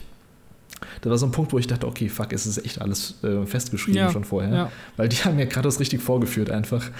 Ähm, war eine lustige Szene, wo sie dann meinen, irgendwie, ah, jetzt, ähm, früher hast du Götter getötet und heute tötest du immer noch Götter, aber du bist traurig dabei oder sowas. Das fand ich ganz lustig. Da dachte ich auch so, okay, also ist das alles festgeschrieben und was kann man da jetzt ändern? Und ja, im Endeffekt ist, glaube ich, wirklich darauf hinausgelaufen, so habe ich zumindest verstanden, dass ähm, im Kampf gegen Thor Kratos nicht darauf ausgegangen ist, Thor zu töten. Er hat ja ganz versucht, mit ihm zu reden, ihn dazu zu bringen, aufzuhören und äh, das hat ja dann geklappt, aber war halt der Tod für den Thor dann und nicht der Tod von Kratos. Hm. Ich hatte mal eine Theorie gelesen, dass in dem allerersten Kampf gegen Thor da ähm, schlägt er ja Kratos nieder und erweckt ihn dann wieder. Dass das der Moment gewesen wäre, wo äh, die Prophezeiung eingetreten wäre und Kratos gestorben wäre, aber Thor ihn dann wieder erweckt hat, um ihn ja noch weiter zu verprügeln. Mhm. in, in, in, ja, das, das, das, war ein cool, das, das, war ein cooler Moment auf jeden Fall, wo man denkt, das ja, ist Game Over. Dass, dass dann quasi Thor den Moment, äh, diese Prophezeiung an der Stelle gebrochen hätte, indem er ihn dann wieder erweckt. Aber mhm. das ist auch bloß eine von vielen Theorien. Okay. Ähm, darf ich auch noch was zum Ende sagen? Ähm, mhm. Ich, für, für God of War Verhältnisse fand ich es zu happy. Also, God of War hatte eigentlich immer ziemlich traurige End Endings gehabt oder ähm, mit schlechten Aussichten auf die weitere Zukunft. Und mhm. ähm, das ist bisher tatsächlich das äh, glücklichste Ende für, für fast alle. Okay, Brock ist umgekommen, aber mhm. Brock und äh, Freya, das sind ja so eher tatsächlich Nebencharaktere wenn man das mit den alten Spielen vergleicht, wo es äh, Kratos nach jedem Spiel eigentlich immer schlechter und schlechter ging, trotz, mhm. trotz des Endings. Und jetzt auch God of War 2018 ja einerseits ja, gut, sie haben jetzt hier erreicht und die Asche verteilt, aber gleichzeitig haben sie das Ende der Welt hereinbeschwört und mhm. alle Götter gegen sich aufgebracht. Und äh, jetzt ist es einfach alles so gut ausgegangen. Atreus hat sein Ziel erreicht, Kratos hat sein Ziel erreicht, alle sind happy, den Welten geht es gut und äh, Anscheinend wird er in, der nächsten Prophezeiung noch als äh, Supergott verehrt. Und naja, hm. da, da muss ich auch zustimmen, dass mir da so ein bisschen der Biss gefehlt hat irgendwie. Also ich hatte es einfach nicht erwartet von, von der Serie, dass, dass Kratos mal glücklich wegkommt. nicht, dass ich es ihm nicht gönnen würde, aber, aber irgendwie, ja, hatte ich da doch ein bisschen, ein bisschen härteren Tobak erwartet irgendwie. Hm. Ja. Was mich am meisten mitgenommen hat, sogar eigentlich von den ganzen Sachen. Also, da stimme ich dir zu, dass es äh, ziemlich happy ist, das Ende für God of War.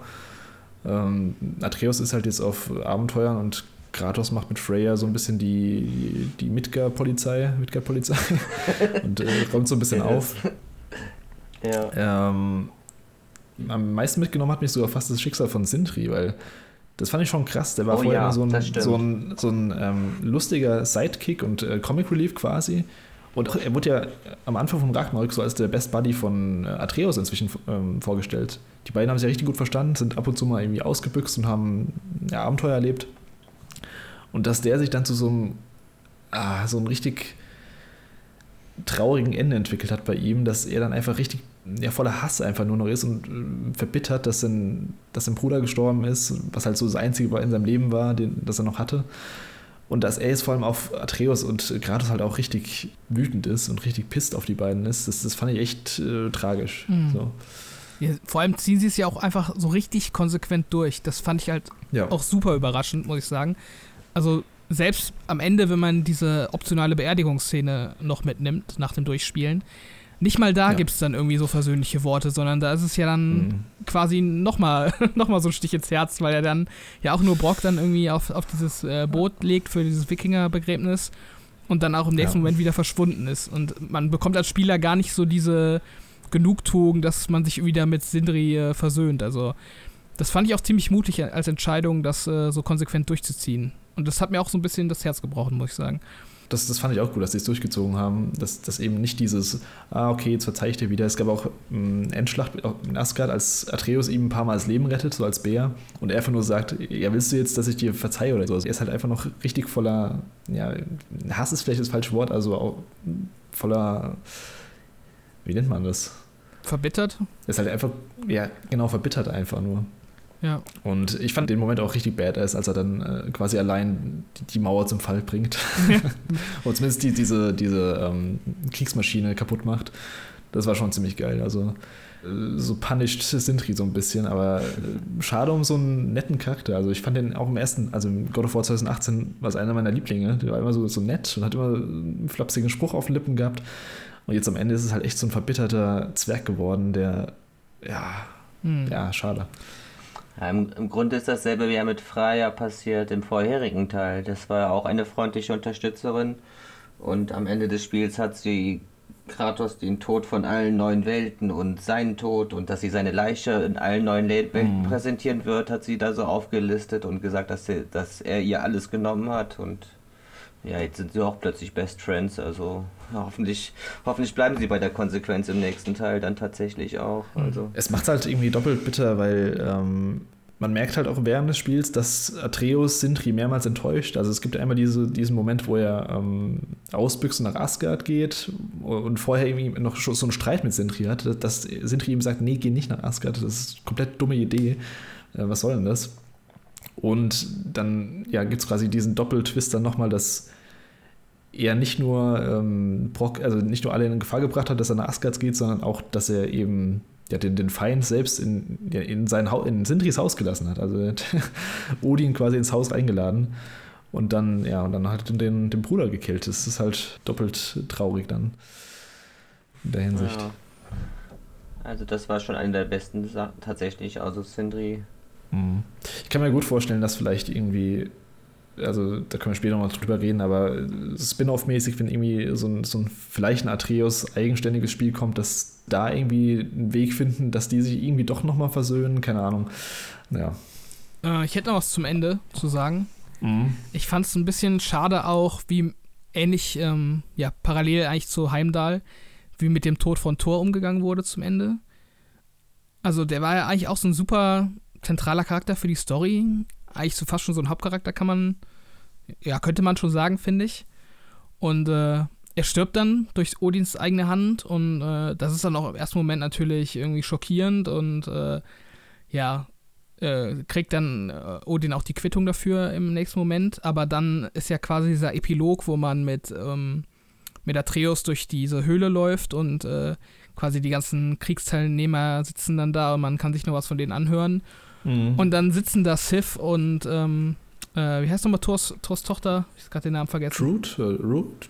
Ja, genau. Truth? Truth äh, sitzt dann halt auch da und äh, gefühlt interessiert sie halt gar nicht, dass, äh, dass sie, das Tor halt tot ist. Und das fand ich irgendwie so ein bisschen, ich weiß nicht, also irgendwie hätte ich mir da mehr ähm, Bravado drum gewünscht um den Tod von Thor. Das war dann irgendwie auch schon wieder schnell so verpufft ich glaube, es war halt auch so ein bisschen, dass, dass, dass sie halt Thor auch schon so ein bisschen als Lost angesehen haben, weil halt, man hat ja die Szene davor gehabt in der Bar, wo er dann wieder anfängt zu saufen und alles. Und man hört ja auch ab und zu, wenn mit Atreus an dem Zimmer vorbeiläuft von Thor und äh, Sif, mhm. dass die sich dauernd streiten und alles. Keine Ahnung, dass, dass da irgendwie die, die Beziehung schon irgendwie am Ende war, aber ja, hätte man vielleicht nochmal erwähnen können. Was ich ganz cool finde in dem Zusammenhang, dass man, wenn man nochmal nach dem Game nach Alfheim, glaube ich, geht, zu diesen, in diese Wüste.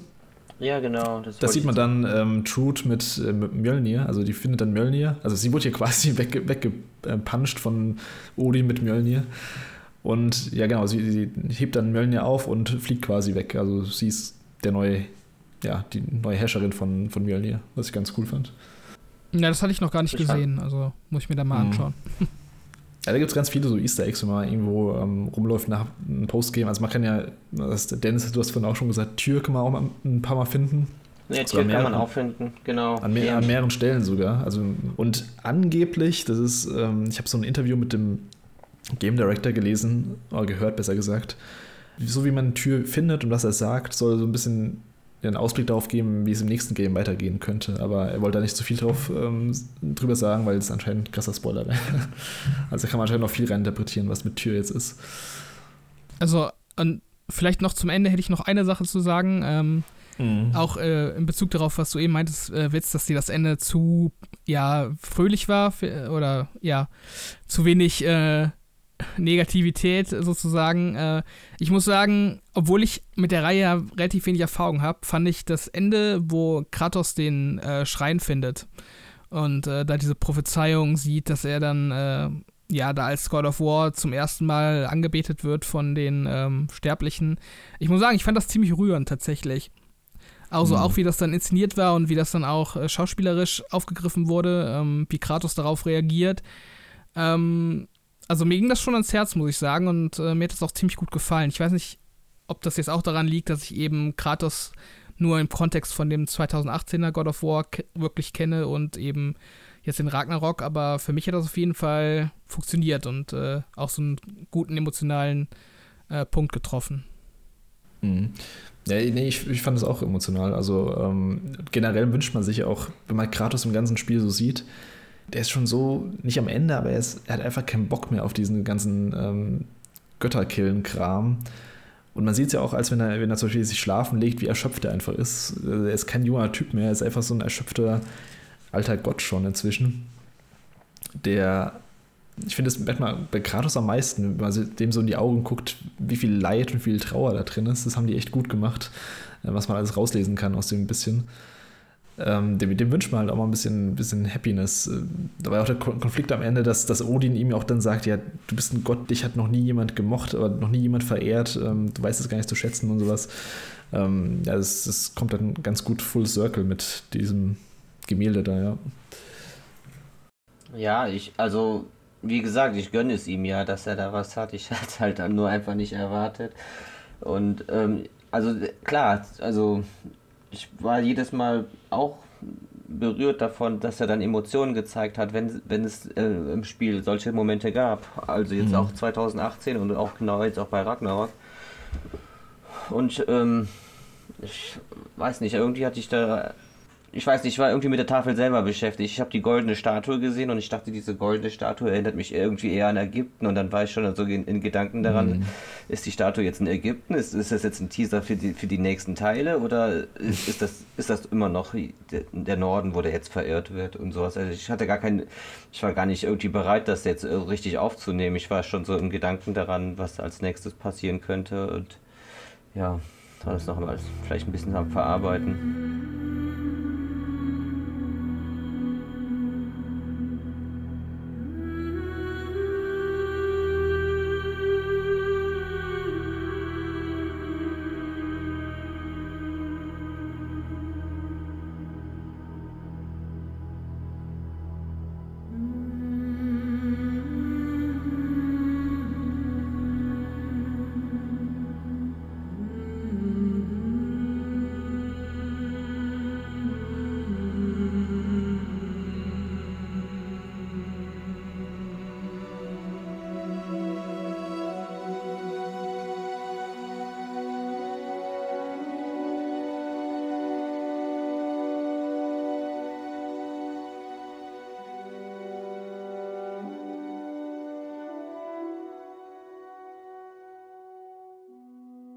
Eh schon beim Thema sind, können wir kurz mal drüber reden. Dann können wir die Story, glaube ich, auch bald abschließen und mal zum Gameplay gehen, wie es weitergehen könnte. Also, ähm, du hast eben gesagt, Ägypten und so. Ich habe gelesen, dass äh, es sein könnte, dass Kratos quasi so eine, so eine Botschafter. Funktion einnimmt und dann irgendwie der Botschafter für die anderen Welten sein wird in kommenden Teilen, dass er dann irgendwie zwischen den ja, Ägypten und was gibt es noch? Kelt, die Kelten gibt es noch, es gibt japanische Mythologie und dass er quasi die, die Rolle übernimmt, die eigentlich Tier gerade in der Nord äh, nordischen Mythologie hat. Dass er sowas übernehmen wird, dass man dann trotzdem mit ihm noch ein Game hat, weil ich sie mussten ja quasi, das war ja die Aufgabe, die die Cory Barlock damals gesagt hat, für God of War Ragnarök, sie wollten, dass Atreus weg ist nach dem Spiel, dass Kratos wieder allein ist und dass sie quasi die Story abschließen. Und ich glaube eben, dass es schon noch ja, einiges zu tun gibt für Kratos und ich glaube nicht, dass es das letzte Spiel sein wird mit ihm. Ja, auf keinen Fall. Also God of War ohne Kratos funktioniert nicht. Ja, das glaube ich auch. Der ist schon zu ikonisch einfach für die, ich würde auch sagen, das ist der ikonischste PlayStation-Charakter. Also Du kannst ja auch kein Mario ohne Mario machen oder ein Zelda ohne Link oder so. Das, das geht nicht. Also ich wäre dann mega enttäuscht, wenn das nächste Spiel absolut ohne ihn wäre. Also ja, auf jeden Fall. Was glaubt ihr, wie es äh, es weitergehen könnte? Glaubt ihr, es gibt einen Atreus-Spin-Off oder wo glaubt ihr, wie es mit, mit äh, Kratos selbst weitergeht? Ich habe genug von Atreus. Also, also ich, ich kann ihn leiden, aber ich äh, brauche nicht mehr von ihm zu sehen. Ich habe seine Story erlebt und äh, hm. dann doch lieber noch mehr von Kratos tatsächlich. Also ähm, ob der dann tatsächlich durch die, durch die verschiedenen Götterwelten wandert wie Tür und da irgendwie Aufträge abschließt, meinetwegen. Bin offen für alles erstmal. also Ägypten fände ich schon sehr schön. Also da gibt es ja auch ein paar coole Gottheiten und äh, mythische Geschichten und es wäre auch mal so von dem optischen mal eine ganze Abwechslung zu dem kalten Norden. Ja. ja. Das, das würde ich gerne sehen. Also. Aber ich lasse mich auch überraschen. Also mit, mit God of War 2018 hätte ja auch keiner gerechnet vor ein paar Jahren und mhm. äh, so überraschend das war auch war, also krass war es ja dann auch. Also es ist gut geworden. Robert, hast du irgendwelche Ideen oder Wünsche oder mhm. whatever? Ja, ich weiß gar nicht, ob das vielleicht Frevel ist für äh, so Oldschool God of War Fans, aber ich würde mir eigentlich mal wünschen, dass so der große Kontext dieser Welt äh, ein bisschen näher beleuchtet wird, also mhm. wie diese Götterwelten zueinander in Beziehung stehen, weil sie können ja scheinbar zwischen denen hin und her reisen, aber ähm, ja, wie genau das geht und wie genau die sich auch untereinander kennen, das ist mir irgendwie noch nicht so richtig klar geworden. Ähm, ich weiß nicht, das fände ich eigentlich ganz interessant, das mal so zu näher zu erforschen und vielleicht auch, warum es diese Götter gibt, was das genau bedeutet, äh, ein Gott zu sein in dem Kontext mhm. von dem Spiel.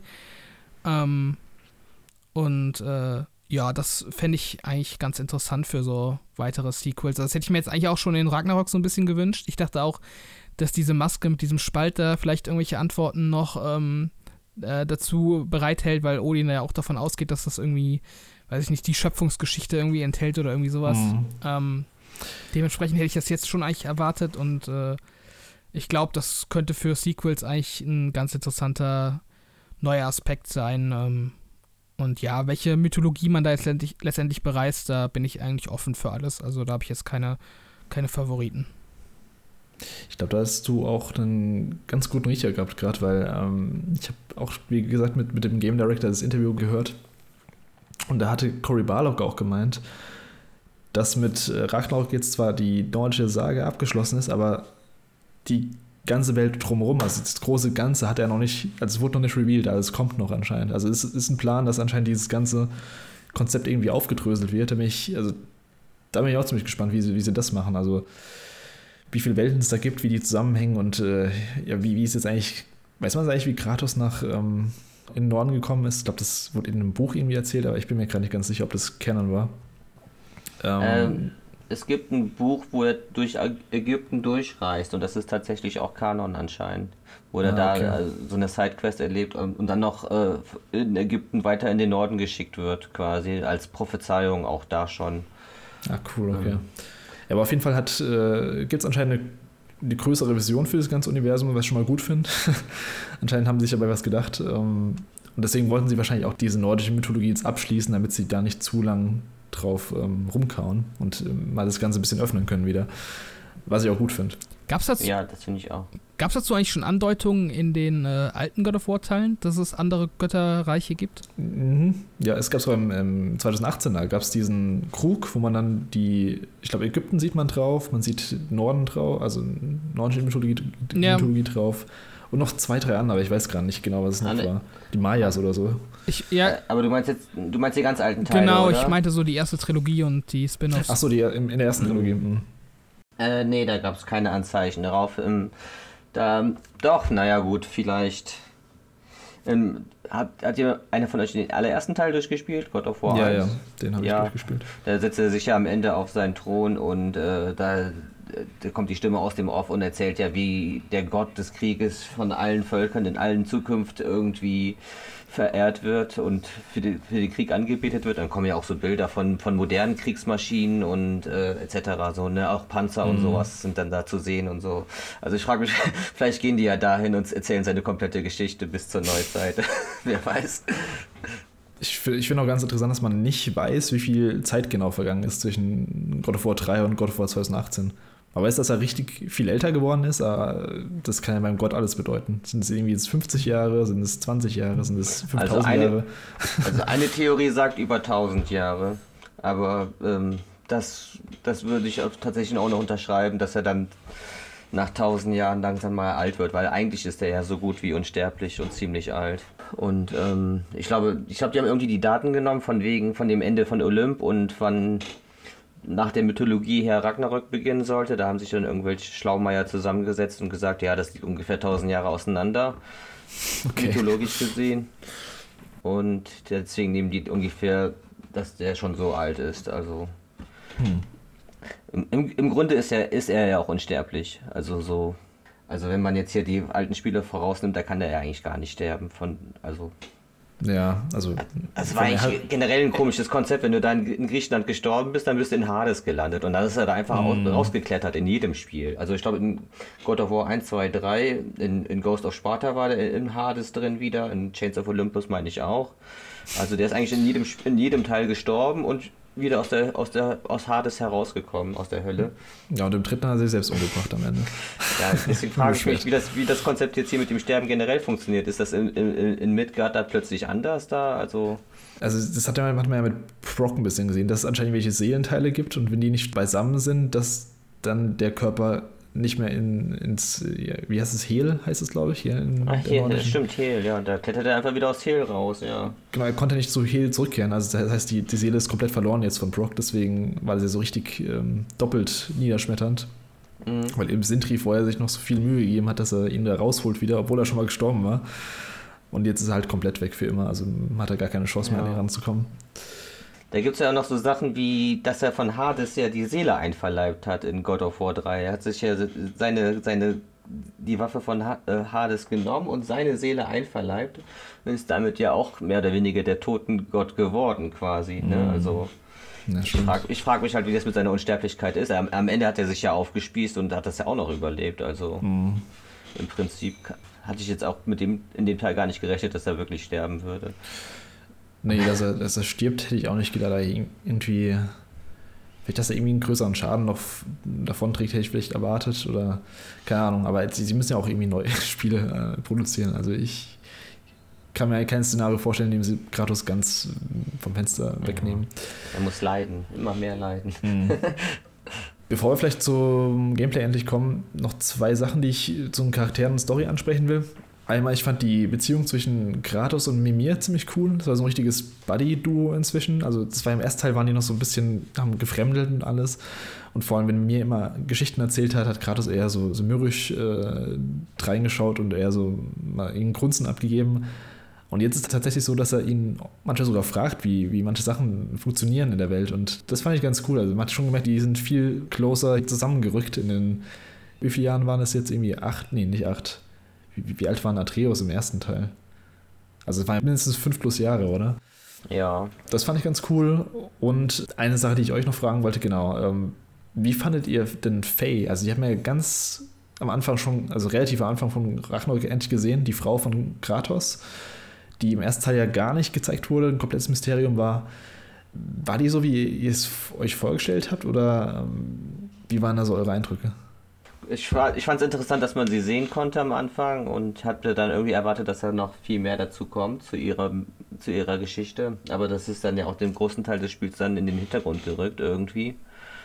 So dass es am Ende nochmal eine Szene gab. Ähm, das fand ich halt nämlich auch, dass, dass es, also man denkt so, es fängt an und man, man hat halt, spielt halt diese ähm, Sequenz mit ihr, wo man auch nicht zuerst wusste, ist es jetzt, ist es jetzt real, ist es ein Flashback oder spricht sie irgendwie vom Jenseits zu Kratos und dann später gibt es halt nochmal so ein Flashback, aber das wurde dann irgendwie relativ schnell fallen gelassen. Ich fand sie jetzt auch nicht so Ja, ich hätte dann auch erwartet, dass sie, dass sie dann mehrmals solche Sequenzen einbringen und man immer Ja. mehr erfährt. Aber eigentlich gab es nur die eine am Anfang und ich glaube nur eine weitere am Ende. Und ich dachte, sie, sie spielt auch noch irgendeine größere Rolle dann am Ende, dass sie irgendwie noch was revealed oder irgendein Twist da noch kommt. Aber im Endeffekt hat sie halt, es gab halt diesen Flashback, wo sie dann nochmal erzählt, dass Kratos ja ein besserer Vater für Atreus sein soll und ihm auf ihn aufpassen soll und ihr eigenes Schicksal wählen sollen. Also ich fand es, ich fand Faye ein bisschen, bisschen enttäuschend. Ähm, Ich fand sie so als mysteriösen Charakter tatsächlich besser, dass man sie nicht Ja. gesehen hat und nicht wusste, wie sie drauf ist. ich glaube, da muss ich zustimmen. Also wenn man, man hätte die Immortal gar nicht gebraucht im Prinzip. Mhm. Also Ja, eine Stimme im Licht hätte gereicht. Ja. ja, also äh, sehe ich tatsächlich eigentlich genauso. Also klar war natürlich nochmal gut, dass irgendwie äh, dieser Konflikt zwischen Atreus und Kratos, dass der ähm, ja nochmal aufgegriffen wurde in, in dem Sinne, dass äh, Kratos sich darauf besinnt, äh, was so die Wünsche waren von Faye, ähm, um das eben äh, ja in Zukunft besser zu machen. Mhm. Aber ja, also ich hätte ich hätte sie auch nicht gebraucht. Ich finde, sie ist irgendwie blass geblieben. Äh, weiß nicht irgendwie, dass sie so Ja. sym sympathisch gewirkt hätte auf den Spieler, sondern sie war halt irgendwie so ein bisschen weird auch.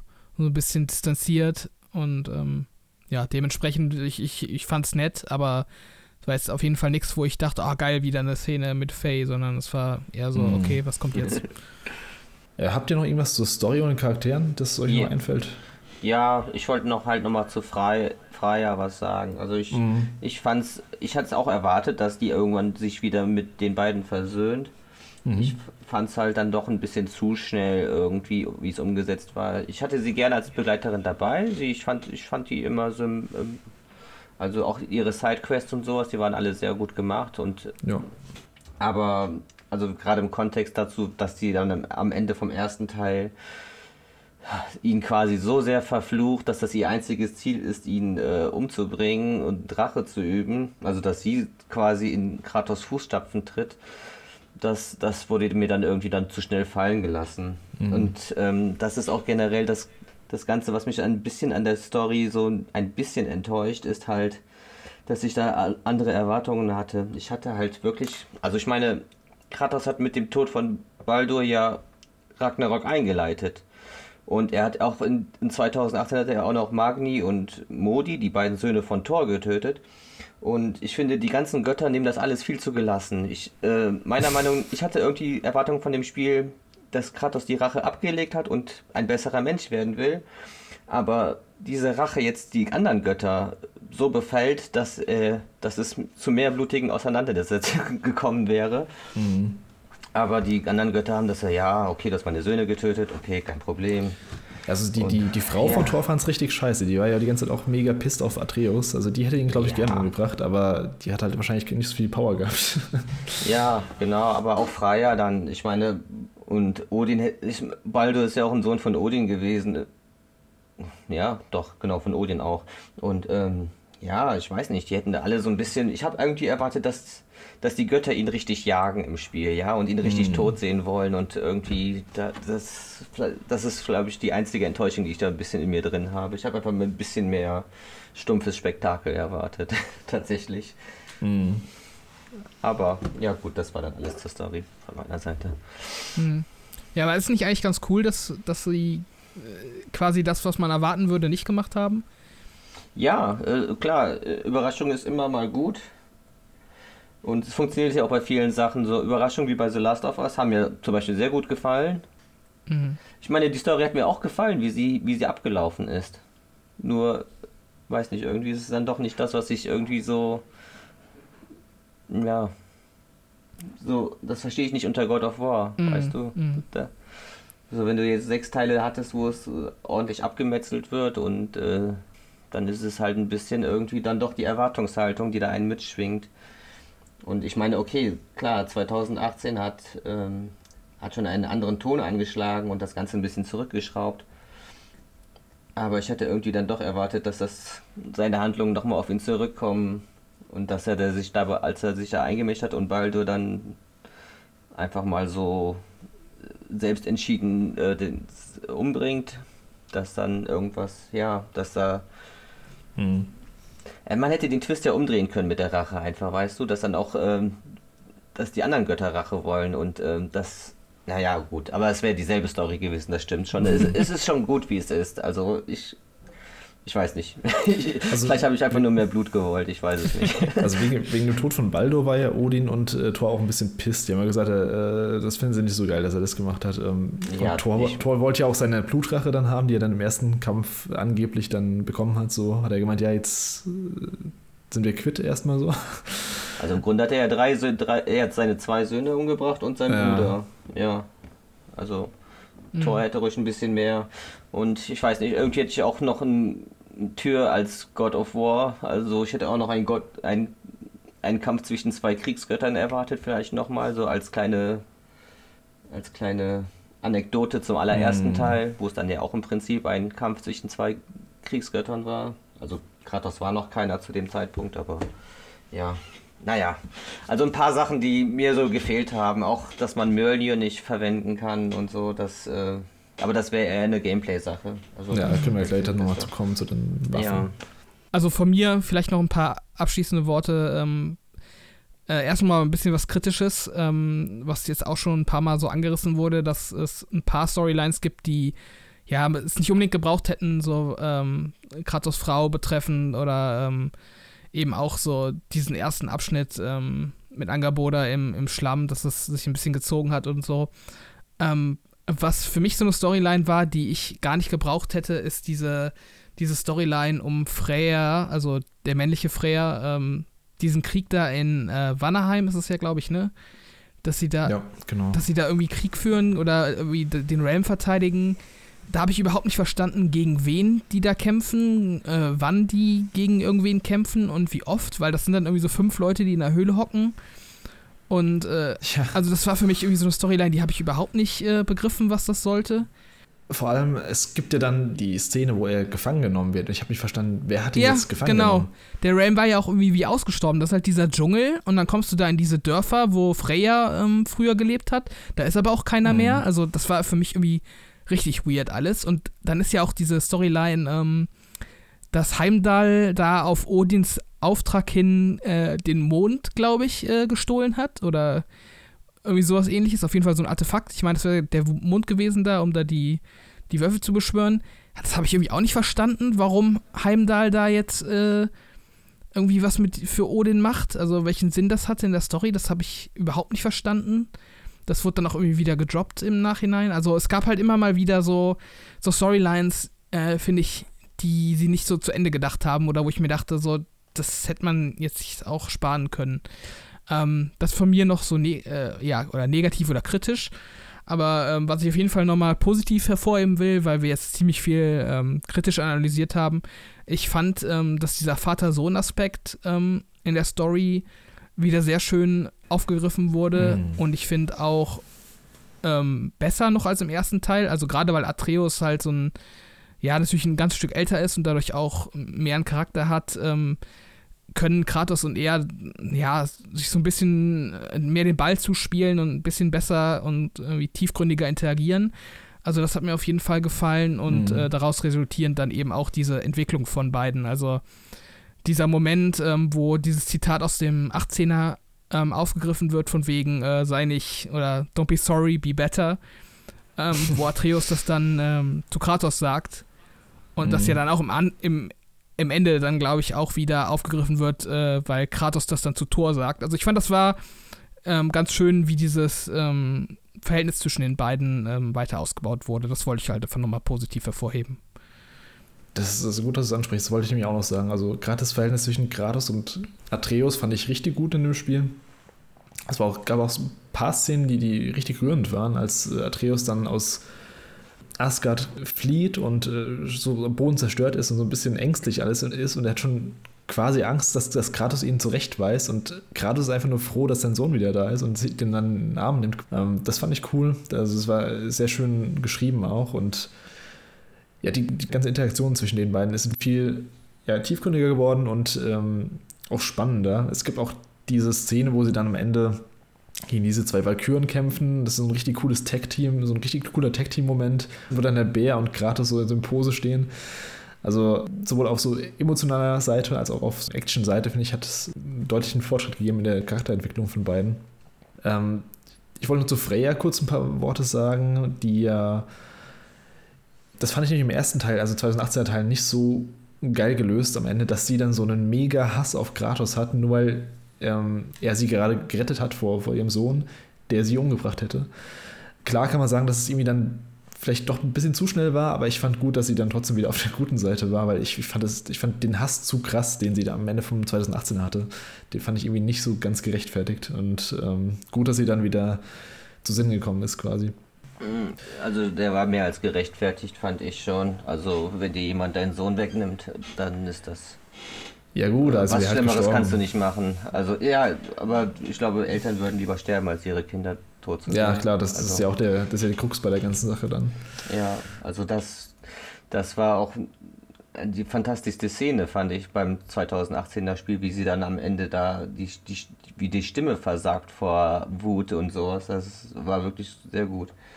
Also von daher habe ich mir hier auch mehr, mehr Hass erwartet im zweiten Teil, beziehungsweise dass es länger dauert, vielleicht bis zum Ende hin, dass sie nochmal umschwingt. Aber wie gesagt, ich fand sie als, Spiel, äh, als spielbaren Begleiter fand ich die super. Also von daher, von daher war es auch ein auch ein Win-Win.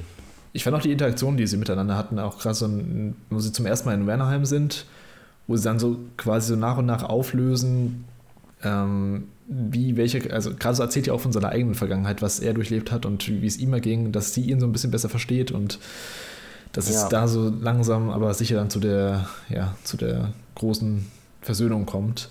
Wobei sie so am Ende sagt, sie weiß nicht, ob sie ihm äh, verzeihen kann, aber ähm, sie weiß auf jeden Fall, dass er nicht der Feind ist. Also das sagt sie ja dann in dem ja. Moment. Genau.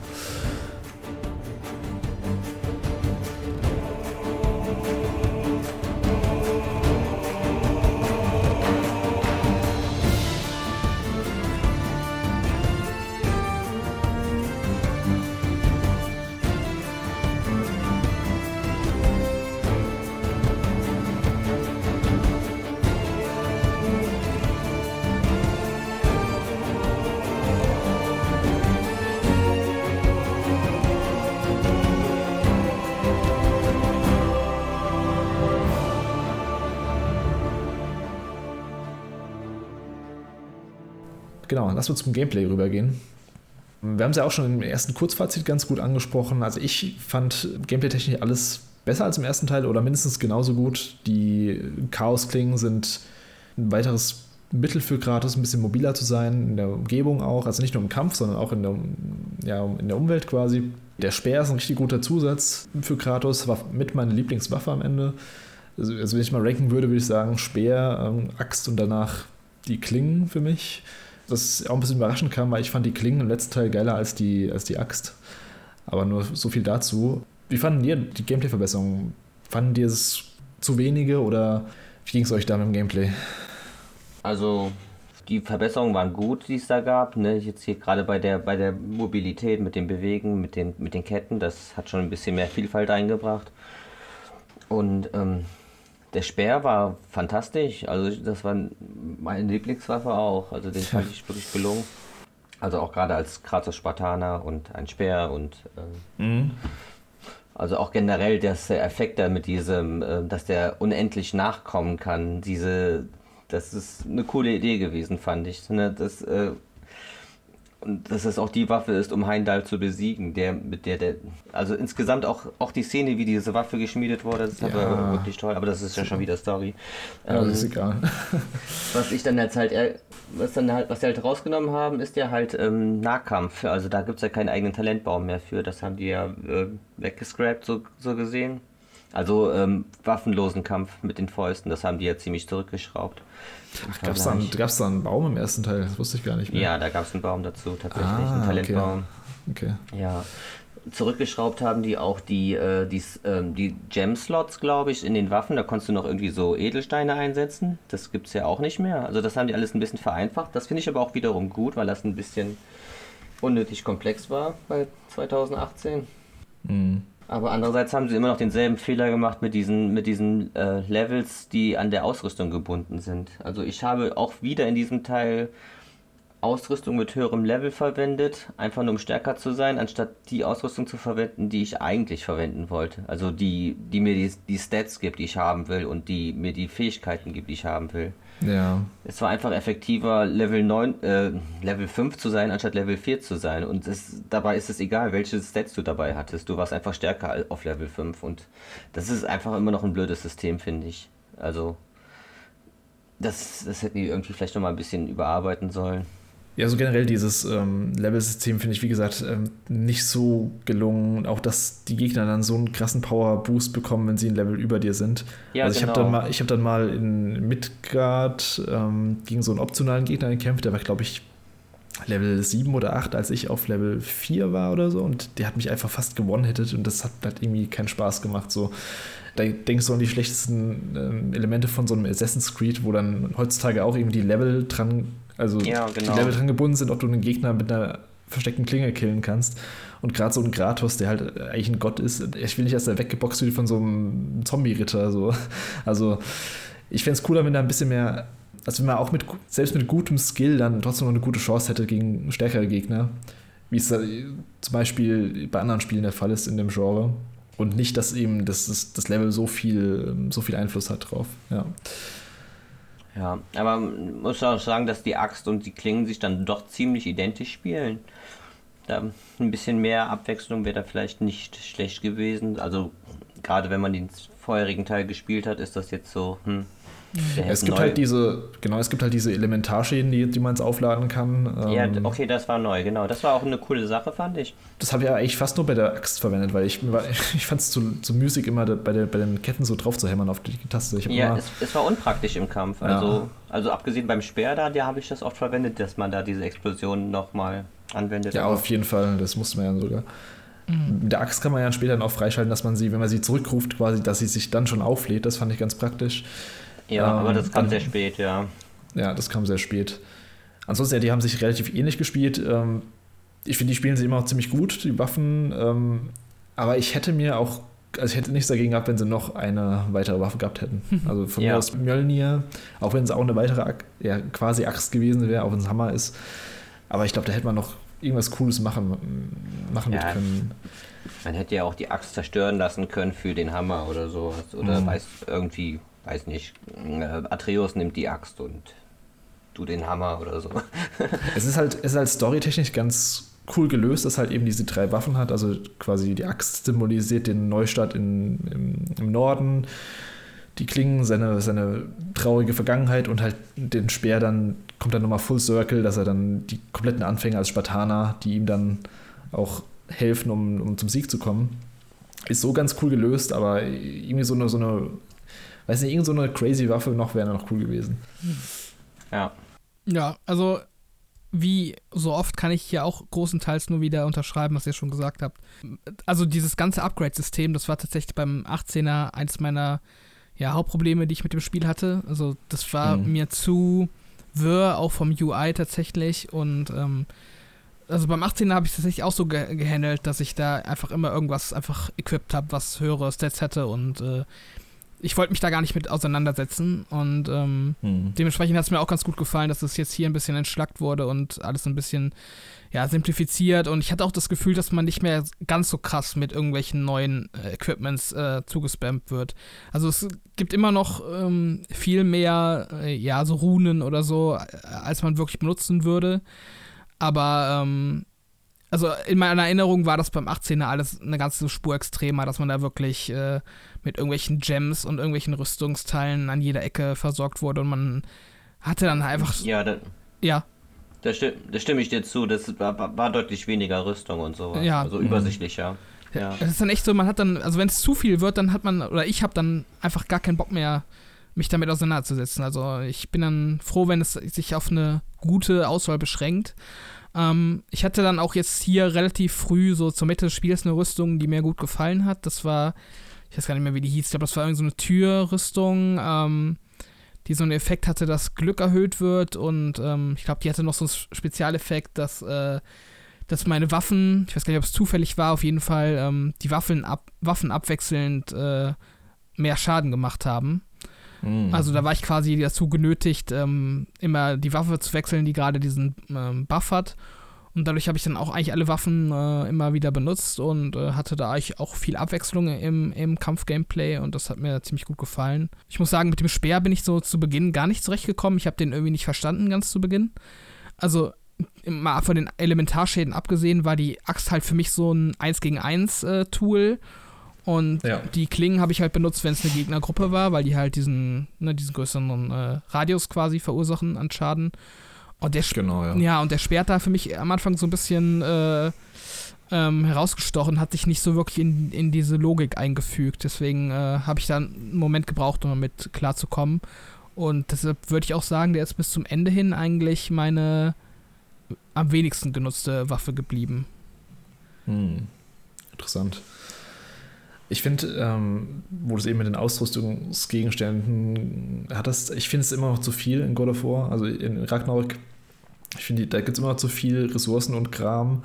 Ich wollte mich da auch gar nicht drum kümmern, um den ganzen Kram. Ich habe halt am Anfang, aber relativ am Anfang, hatte ich mir halt eine Rüstung genommen. Man, man upgradet die ja immer dann bei den, bei den Schmieden, bei den Zwergen. Mhm.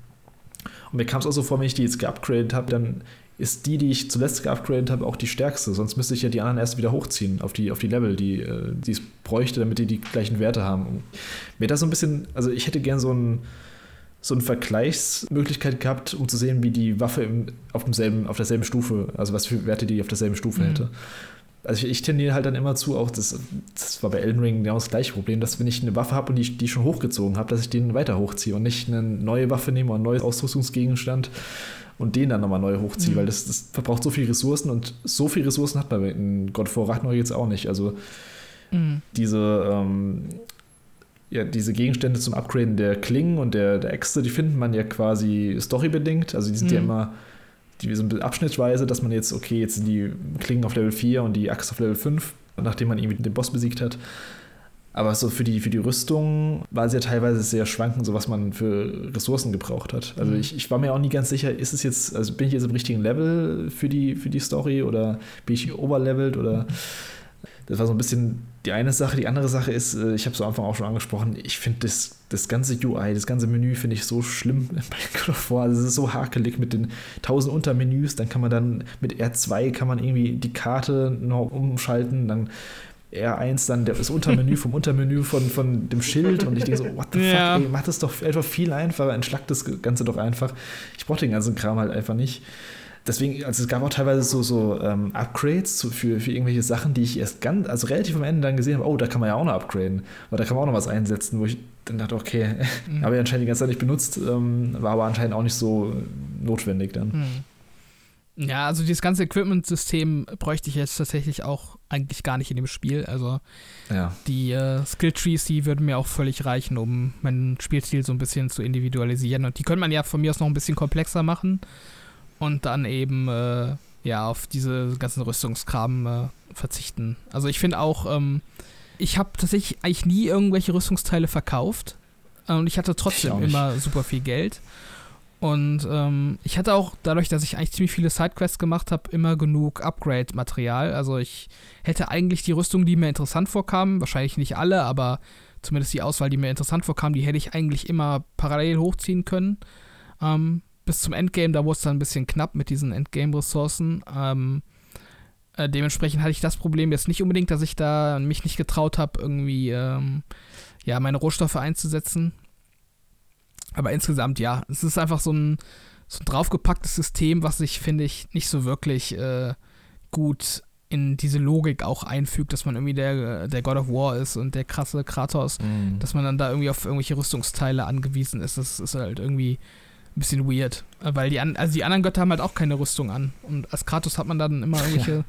Special-Rüstungen. Also es passt halt auch dazu, was du gerade eben meintest, ähm, dass das dann ab und zu durch äh, höherrangige Gegner so ein bisschen einen so aus dem, ja, aus dem Spielgeschehen immersiv rausnimmt. Ähm, da hatte ich auch eine Sidequest, da kämpft man dann gegen so einen komischen Goblin, der dann auch ziemlich heftig war, der mich irgendwie dreimal gekillt hat, wo ich mir auch so dachte, das Vieh mhm. ist halt einfach, keine Ahnung, 50 Zentimeter groß und ich bin Kratos und der hat mich gerade einfach dreimal fertig gemacht, weil der mir einfach mit einem Treffer die halben Leben ja. weghaut. So. Und, ja, da finde ich, gibt es ab und zu so ein paar Momente, wo das Spiel mir so ein bisschen zu gamey wird, auch in einem gewissen Sinne. Also dass sie sich nicht trauen äh, oder drauf bestehen, sage ich mal, dass es eben, ja, diese Gamey-Elemente gibt, also mit irgendwelchen Rüstungsteilen, die man equipt und, äh, und so äh, Level-System ähm, innerhalb der Gegner. Also ich bräuchte das nicht. Also mir wird das alles ein bisschen simpler, besser gefallen. Mm, ja, das ist halt so ein bisschen so die, der Fluch der Neuzeit hier. Also in früheren Teilen hat man das ja gar nicht gehabt. Da gab es ja dieses, dieses Level-System, gab es ja gar nicht. Also es, das war ein normales Hack-and-Slay-Game, wo du halt dann Waffen findest und ab und zu so ähm, Health-Upgrades findest, wo du halt dann Leben, Lebensbalken vergrößerst oder deine mit den Mana-Balken quasi. Das ist so ein bisschen so, der, so ja, so ein bisschen die Seuche in so aktuellen Games, dass alles so RPGifiziert werden muss. Ähm, egal, ob es Assassin's Creed ist oder God of War. Also ich, ich bin da echt kein Fan von. Deswegen, das ist auch so mit mein größter Kritikpunkt am, am Spiel überhaupt. Dieses ganze Leveling, RPG-System bräuchte ich halt einfach überhaupt nicht. Ich hatte es auch irgendwie nicht nötig. Ich finde das Spiel so einfach super spaßig. Wie, der ganze Gameplay-Flow ist eigentlich richtig geil, aber dann stößt du irgendwie gegen so einen Level 7-Gegner, wenn du auf Level 3 bist und denkst so, ja, okay. also da bringt mir mein, mein bester Skill auch nicht viel, wenn er mich mit äh, zwei Schlägen K.O.t. Ähm, aber vielleicht mal was Positives, was ich richtig gut fand in dem Spiel und auch viel besser als im ersten Teil, ist die Gegnervielfalt. Also da gab es echt viel mehr Auswahl an Gegnern, sowohl an normalen Gegnern, aber auch also an, an Bossgegnern. Mhm. Im ersten Teil hat man ja voll viele von diesen Trollen gehabt, was so zwischen, äh, so Minibosse waren quasi. Die hat man in der, in der gesamten Story von God of War Ragnarok gar nicht. Da gibt es eine lustige Sequenz, wo sie anteasern, dass man gegen einen kämpft und der dann in der Katze noch getötet wird. Das fand ich ganz lustig. das ist so ähm, gut, ja. Ja, das war ein Svartalfheim, glaube ich, als man da gerade mit, mit dem Wagen runterfährt. Ja, ja. Und aber so generell, es gibt echt richtig viel, ich weiß nicht, wie viel, wie viel mehr Gegner es sind, also es sind eine Menge auf jeden Fall. Es gibt diese Krokodile, es gibt irgendwie diese, diese White Walker, es gibt so kleine Gnome, es gibt irgendwie, ja, es gibt halt so, so viel unterschiedliche Gegner. Das Einzige, was ich da vielleicht noch mir gewünscht hätte, dass, dass mehr Gegner ähm, bestimmte Taktiken erfordern. Also man kann echt die meisten Gegner einfach killen, wie man will. Es sei denn, die sind irgendwie rot oder blau gekennzeichnet, dann braucht man halt die, die, die Axt gegen die roten Gegner und die ähm, Chaosklingen gegen die blauen Gegner, aber sonst ähm, konnte man eigentlich jeden ganz normal killen. Das fand ich beim Heimnahkampf ganz cool, dass man eben dann mal schauen musste, dass man mit dem Speer ihn auch richtig fertig macht. Aber da war eine coole Stelle in Alfheim, wo man die Axt immer wieder gegen diese Steine werfen musste, damit sie dann auf die Gegner zurückprallt. Mhm. Das, haben, das war eine tolle Stelle, fand ich. Also, dass, äh, dass man das so ein bisschen in den Kampf eingebaut hat, dass man das so, die Umgebung ja. auch mal so ein bisschen mehr. Äh, wobei es das auch, auch häufiger gab, dass man die Umgebung dann irgendwie mit Fallen, äh, so Fallen aktivieren konnte oder sowas. Da haben die sich schon ein bisschen Mühe gegeben, aber das hätte noch ein bisschen mehr gehen können, vielleicht. Ja, da haben sie so ein bisschen so die, die, genau die Umgebung. Man konnte so Säulen ab und zu abreißen oder Bäume und die dann eben auf Gegner schmeißen. Äh, hat mich auch so ein bisschen so ein Uncharted Last of Us erinnert, wo man auch so ab und zu so Gegenstände aus der Umgebung mit einbringen kann ins äh, Spielgeschehen. Ja, das fand ich ganz cool, das hat auch ein bisschen Abwechslung gebracht.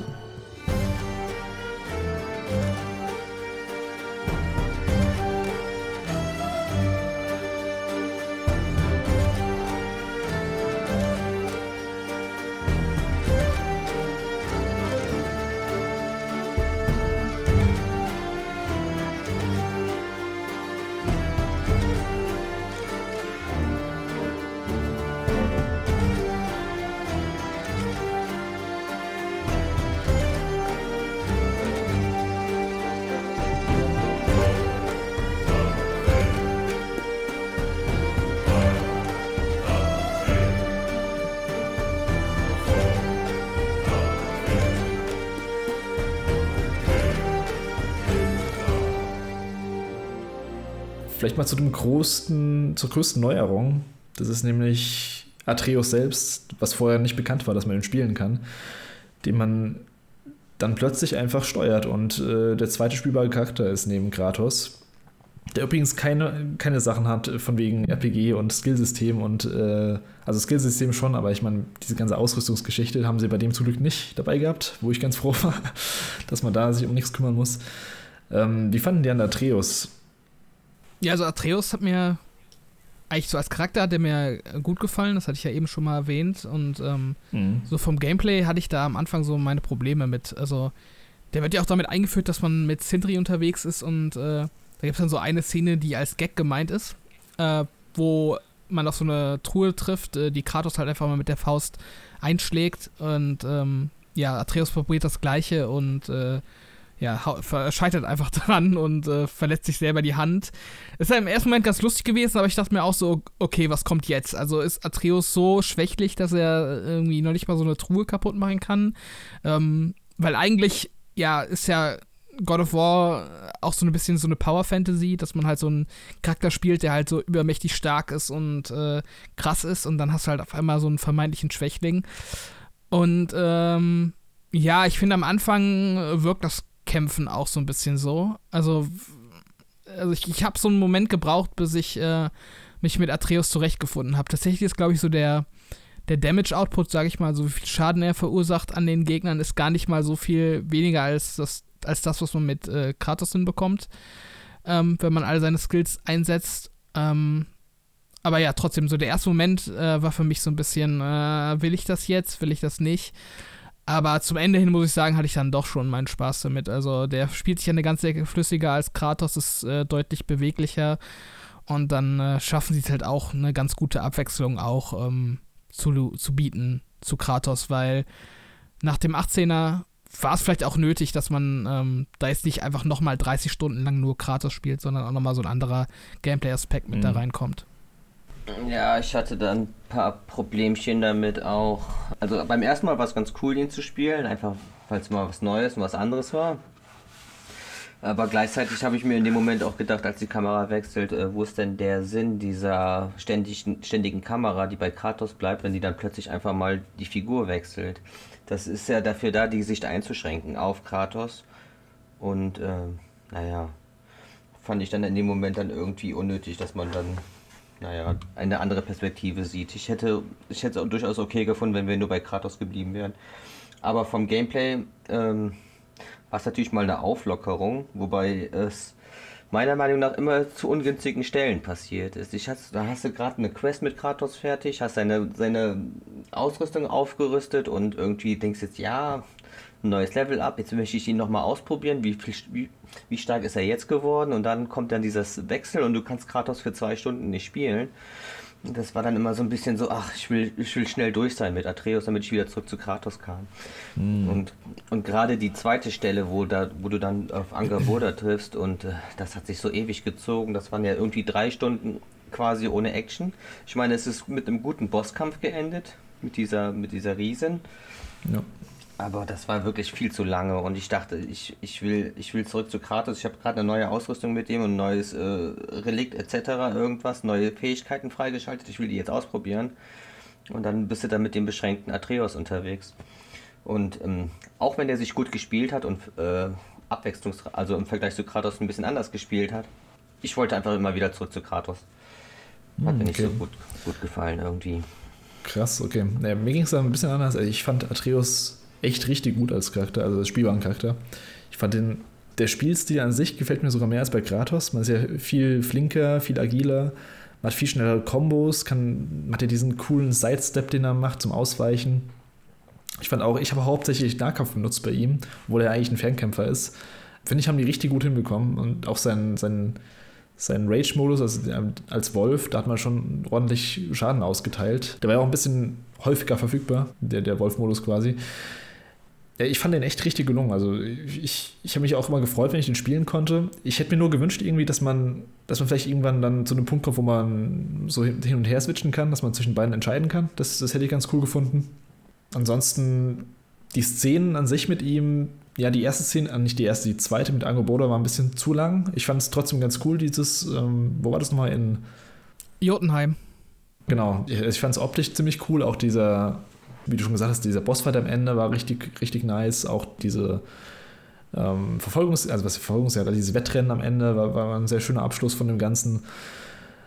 Ja, an sich, ich fand ihn ganz cool. Vielleicht hat es auch so ein bisschen kompensiert, dass äh, Kratos nicht noch eine weitere Waffe hat. Da hat man eben dann Atreus gespielt, der dann auch ähm, sich schon ein Stück anders gespielt hat als Kratos zum Glück und ähm, zum Glück auch kompetent genug war. Ich habe auch Angst gehabt am Anfang, dass es so eine Art Aloy-Verschnitt wird, also im ersten Teil von Horizon, dass der quasi nur auf Fernkampf gehen kann und äh, im Nahkampf nichts gebacken kriegt oder halt ein bisschen langweilig zu spielen ist, aber nee, das ist animationstechnisch schon richtig gut gewesen und ähm, deswegen könnte ich mir auch vorstellen, mit dem ein zweites Spiel zu spielen. So als Charakter finde ich den zwar jetzt nicht so mega cool, Atreus, aber äh, allein vom Gameplay her war es schon das schon gut gelöst auf jeden Fall. Aber fandet ihr das nicht irgendwie unbefriedigend, mit dem Bogen zuzuschlagen? Also ich, es gab die Stelle, wo du dann nachher Ingrid bekommen hast und ich dachte, mhm. ja geil, jetzt hat er wenigstens ein Schwert. Aber irgendwie war es ja nur ein Begleitercharakter. Ich fand das so komisch, mit einem, mit einem Holzbogen da auf die Gegner einzudrechen. Das, also das war für mich irgendwie auch so. Hm. Optisch hast du schon recht, ja, das sieht ein bisschen komisch aus. Aber ich finde, die haben das ist so audiovisuell vom Feedback her haben die es gut genug gemacht, dass ich gedacht habe, oh, das, fühlt sich gut an. Also das hat schon Wucht und alles. Da äh, ein bisschen Kudos an die, an die Audioabteilung mhm. wahrscheinlich mit den ganzen Effekten die reingeballert wurden. Ja, ich, ich fand es von der Spiellogik äh, tatsächlich auch ein bisschen seltsam. Da muss ich Dennis auf jeden Fall zustimmen. Weil als Kratos hast du diese krassen Zauberwaffen, äh, die, mm. die halt irgendwie so von, weiß gar nicht, wo die Klingen kommen ja irgendwie, ich weiß nicht, ist auch irgendwie so eine komische mythologische Götterwaffe dann wahrscheinlich aus der alten Trilogie. Ich weiß gar nicht genau, was da der Ursprung ist. Aber äh, ja, die, die Axt ist ja irgendwie auch von Sintri und Bock geschmiedet und ist halt irgendwie so äquivalent mm. zu äh, Mjolnir. Und also Kratos hat halt quasi so Zugriff auf diese krassen Waffen und benutzt sie halt, um diese Gegner äh, kaputt zu dreschen. Und äh, dann kommt Loki an, beziehungsweise Atreus, äh, der einfach viel, also körperlich viel schwächer ist als, als Kratos und halt nur so einen Flitzebogen hat. Und mit dem haut er dann die gleichen Gegner kaputt. Das fand ich auch immer ein bisschen, bisschen weird. Ja. Muss ich äh, ja, auch sagen. Also ich fand es tatsächlich gut gespielt, aber ja. Stimmt, von der Logik her ist, ähm, ist es, ergibt es nicht so viel Sinn, dass er mit dem Bogen schlägt, aber ja, stimmt. Ja, du hast eben noch äh, Jotunheim erwähnt, äh, dass du das so hübsch fandest. Das fand ich irgendwie ein mhm. bisschen, auch ein bisschen seltsam, weil ich fand, das sah einfach aus wie so, eine, wie so ein vertrocknetes Korallenriff irgendwie. Also ich fand. What? ja, und keine Ahnung, also ich, ich fand das gar nicht so hübsch. Also ich, das war jetzt nicht so optisch nicht mein, mein liebster Realm. Und äh, die, Char Krass, okay. die, Charaktere haben immer so gemeint, oh, Jotunheim, das ist so wunderschön, wie ich es mir vorgestellt habe. Ich dachte immer so, keine Ahnung, ist doch, ist doch gar nicht so schön. Echt? Also irgendwie, ich fand's richtig schön. Ja? Okay. Also auch wo man dann, wo man am Ende dann auf der Klippe steht und dann diese toten Riesen im Hintergrund sieht, das ist, ich fand das schon richtig geil irgendwie. Äh. Und gerade wenn man dann mit am Ende dieses Wettrennen nochmal hat, wo man durch die ganze Gegend dann nochmal rennt, quasi in, in keine Ahnung, 20 km/h Geschwindigkeit. Ja, also, war schon ganz cool. Es war jetzt nicht hässlich, aber da fand ich zum Beispiel Wannerheim fand ich ja optisch ansprechender, muss ich sagen. Also das ist auch sehr schön. Also so generell, was war euer Lieblingsrealm von den ganzen? Also ich, ich fand ähm, Wennerheim und ähm, das Zwergending, wie heißt das? Svartalfheim. Die, die beiden fand ich, glaube ich, am beeindruckendsten oder am coolsten vom, vom, von der Optik her und auch so vom, von dem, was man gemacht hat, dem Ganzen. Mhm. Ja, also, ich muss sagen, ja. Ich, äh, Entschuldigung, jetzt fange ich mal. ich, ja. ich spreche einfach mal dazwischen, wie immer. Nee, mach ruhig, mach ruhig, mach ruhig. Äh, Sorry.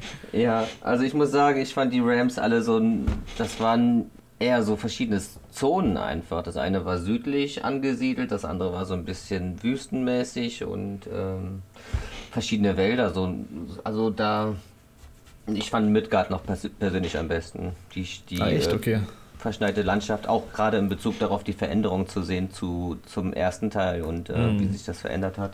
Warnerheim war natürlich auch sehr schön und gerade der Krater bietet ja viel. Aber mhm. im Grunde, ähm, im Grunde waren wir die, die meisten Rams nicht unterschiedlich genug, tatsächlich. Das waren, die waren alle sehr ähnlich, fand ich ich fand halt in, Svartalfheim ganz cool, dass man mal so ein paar NPCs gesehen hat, dass man mal gesehen hat, da leben Leute, da leben Zwerge, ähm, da lebt irgendwas, weil die ganzen anderen Ramps wirken immer so, als wären es nur so ein, also oft zumindest, als wären es nur so Orte, wo, wo irgendwas mal eingetroffen ist und hat alles zerstört und jetzt ist gerade hier, um irgendwas zu finden, aber es leben keine Leute mehr da, aber keine Lebewesen mehr da. Es sind nur noch so White Walker-mäßige ähm, Verschnitte, die, die, da, oder halt wie in Alfheim, wo dann die ganze Zeit ein Krieg herrscht und äh, du weißt gar nicht, können die eigentlich normal kommunizieren, außer kämpfen? Also gibt es da irgendwie noch so, so, so Kommunikation zwischen denen? Ähm, deswegen fand ich Svartalfheim ganz cool, dass man eben auch, man ist ja in dieser Bar dann auch und ähm, sieht zum Beispiel den, den, den, den Baden, was übrigens der Komponist ist, in-game. Mhm. Das fand ich ganz cool. Ähm, Robert, was waren, was waren so deine Lieblings-Rams? So hattest du überhaupt irgendeins, was du ausmachen konntest? Ja, also Wannerheim hatte ich ja schon erwähnt und sonst auf jeden Fall Alfheim.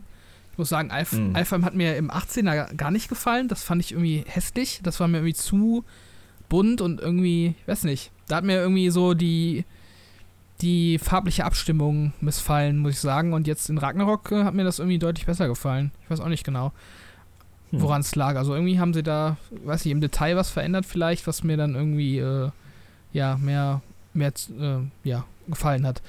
Ähm, ja, was du gerade sagtest mit den Elben oder mit den Elfen, mit diesen dunklen und äh, Lichtelben oder Elfen, äh, ob die kommunizieren, das finde ich halt auch ein bisschen lustig, dass die einerseits sind das halt so generische Monster, die irgendwie keinen Charakter haben, die dich angreifen, die du dann irgendwie so weghaust und dann hast du mhm. aber gleichzeitig in Wannerheim in dieser Side-Story mit Freya hast du dann diese beiden Elfen sitzen, die dann so voll eloquent sind und irgendwie so in Anführungszeichen menschlich. Das fand ich auch ein bisschen weird, ähm, weil die ja als Gegner halt überhaupt nicht so wirken. Und ähm, ansonsten fand ich eigentlich auch ganz cool, dass im Reich der Zwerge ein bisschen mehr los ist, was so NPCs angeht, aber ich finde, das wirkte trotzdem immer noch ja zu sehr nach Kulisse. Also so richtig interagieren ja. mit irgendwelchen Zwergen kannst du mhm. da nicht. Also du hast da diesen diesen Typ in der Bar und halt diesen, der so ein bisschen äh, so ein bisschen orientalisch aussieht, diesen einen Zwerg. Das sind ja irgendwie so die einzigen abseits von Sindri und Brock, mit denen man da interagiert. Und sonst ist das halt auch irgendwie eine tote Welt. Und das ist halt, finde ich, ein Problem, was sie auch aus dem 18er übertragen haben und nicht wirklich ausgebessert haben, dass diese Welten halt irgendwie ausgestorben wirken. Also ich finde schon, dass sie es verbessert haben, auf jeden Fall im Gegensatz zum 18er. Da hat man echt nur zwei NPCs gehabt, jetzt hat man wenigstens so eine ganze Charakterriege. Aber ich finde immer auch, dass es nicht genug ist, um die Welten halt glaubwürdig darzustellen. Das ist auch, ich weiß auch nicht, also man, man, man erkundet ja immer nur so kleine Ecken von den Realms. So, also das können ja nicht die ganzen Realms sein, die man da, die man da entdeckt. Das sind ja teilweise nur irgendwie so zwei Quadratmeter, Quadratkilometer gefühlt. Mhm. Oder bei Svartalfheim ist ja auch noch dieser, das alles um den See, das kann nicht ein, ganze, ein ganzes Realm sein. Also so ein bisschen mehr, bisschen mehr Kontext, bisschen mehr ja, ein bisschen mehr Erden das Ganze, dass es, dass es nicht zu krass Fantasy ist und also, dass, dass man weiß, was da abgeht. Was, was machen die denn außer kämpfen, die, die Elben zum Beispiel? Wo wohnen die? Wie, wie ist der Tagesablauf? So, so ganz dumme Sachen mal einfach, aber mhm. die wirken halt teilweise nicht so, nicht so greifbar, die ganzen Welten. Vor allem Muspelheim. Also Muspelheim finde ich immer noch, das ist die, die Welt, die ich gar nicht mag. Also das, diese komischen Trials da, diese, diese ähm, Herausforderungen, die man angehen kann, die irgendjemand aufgestellt hat und dann, aber sonst ist da nur dieser Ragnarök-Typ und äh, nee, also Muspelheim fand ich immer noch nicht geil. Also es fand ich schon im ersten Teil nicht gut, aber in dem Teil auch nicht mehr. Ja, es war auch sehr linear, Muspelheim. Ja. Also. Ja, ein paar der, ein paar der äh, Kampfübungen sind nicht schlecht gemacht, aber ich finde das auch sehr eintönig, auch einfach hier so eine standardmäßige Lavalandschaft. Hm. Hm. Ja, wie gesagt, da fand ich andere ähm, Rams schon besser. Auch, auch in Alpha hat man dann diese Wüste gehabt zum Beispiel, wo es dann auch in die, die ganzen Nebenquests geht. Oder in ähm, Zweiter wie gesagt, dieses große Becken dann, wo man dann diese ganzen äh, Maschinen von, von äh, Mimir zerstören kann und ähm, auch diese ganzen Nebenquests, die dann, die dann zu tragen kommen. Wie fanden ihr die? Also, findet ihr, die waren gut eingebunden ins Game oder waren die irgendwie zu separat? Oh, beziehungsweise, was, was waren da eure Favoriten von den ganzen Nebenquests? Habt ihr welche gehabt? Habt ihr überhaupt welche gemacht? Oder seid ihr hauptsächlich der Hauptstory gefolgt? Ich überlege gerade, welche Quests mir überhaupt jetzt so in Erinnerung geblieben sind.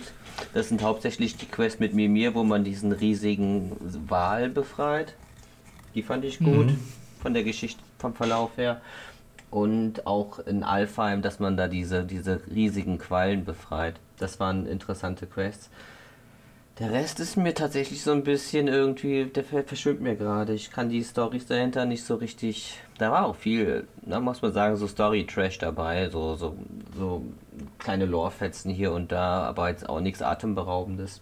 Dafür, dass mhm. eine der Reviews irgendwie großartig geschrieben hat, dass das jetzt hier äh, Witcher 3 als Sidequest-König abgelöst hat, waren die meisten Sidequests dann doch eher standardmäßig, fand ich jetzt so. Äh, von den, mhm. von den Geschichten, die sie erzählt haben. Einige waren, waren sehr schön. Und ich fand auch schön, dass die, äh, dass man nie, je nachdem welchen Begleiter man dabei hatte, ja halt auch ähm, andere, andere Sachen. Äh, ja. Ist, ja, da gibt es dann halt andere Sachen zu erzählen dazu, genau, ja. Das fand ich ganz gut. Und ich finde diese, diese, ähm, diese Kraterecke in Warnerheim, die ja eigentlich tatsächlich so ein extra Quest-Hub ist für ich denke mal, die ist dafür ge gedacht worden, dass man die nach dem Durchspielen nochmal so ausführlich erkundet. Ja, glaube ich auch. Das, das High-Level-Zeug meistens, ja. Ja, das ist auch eine coole Sache, aber das ist auch dann gleichzeitig wieder so ein bisschen anderes Spiel dann irgendwie. Das ist dann schon tatsächlich schon fast äh, hier so Open World RPG so ein bisschen. Mhm. Ich fand halt auch, dass die diese, ähm, sehr meistens mal geht in den Realm rein und am Ende, wenn man dann durch ist mit der Story, dann öffnet sich irgendwie noch Wege oder irgendwas und man kann dann die Nebenquests machen. Ich fand es bei Alfheim ganz krass, dass man dieses, diese Wüste dann hat, was irgendwie so komplett separat von dem Ganzen war. Was auf der einen Seite zwar cool ist, dass man noch so ein, so ein, so ein Areal hat, was optional ist, aber irgendwie hat es auch nicht so ganz reingepasst, finde ich. Es, zumindest mir ging es so, dass ich die ganzen Nebenquests ähm, meistens erstmal liegen habe hab lassen. Also weil ich gedacht habe, nee, ich will jetzt erstmal wissen, wie es in der Story weitergeht, bevor ich jetzt hier drei Stunden lang irgendwelche Quallen befreie. Und ich bin halt so eine Art von Spiel, der halt, wenn ich mit der Hauptstory durch bin, habe ich nicht mehr so krasses Bedürfnis, die ähm, Nebenquests zu spielen. Ich habe jetzt zwar in, in dem Krater noch ein paar Sachen gemacht, da gab es auch so ein paar Kämpfe mit, mit dem Drachen, der richtig gut war, finde ich. Also dieser Drachenkampf hat mich so richtig an Game of Thrones erinnert. Wenn dann irgendwie der Night King den Drachen runterholt mit, mit so einem Speer. Das, man musste quasi nicht auch mit dem Speer den Drachen aus der Luft holen. Das war ziemlich cool. Aber so generell, also ich, ich war halt die ganze Zeit im, während der Story war ich so, dass ich die Hauptstory spielen wollte und nicht viel von den Nebenquests spielen wollte. Ich weiß nicht, ob es euch da genauso ging oder ob ihr immer das mitgenommen habt, alles, aber das waren so meine Erfahrungen. Hm. Ich habe die Nebenquests tatsächlich alle, oder beziehungsweise den Krater, den habe ich eigentlich komplett ausgelassen bis heute. Da muss ich nochmal reingehen auf jeden Fall. Aber die anderen habe ich eigentlich sofort gemacht, tatsächlich. Also, hm.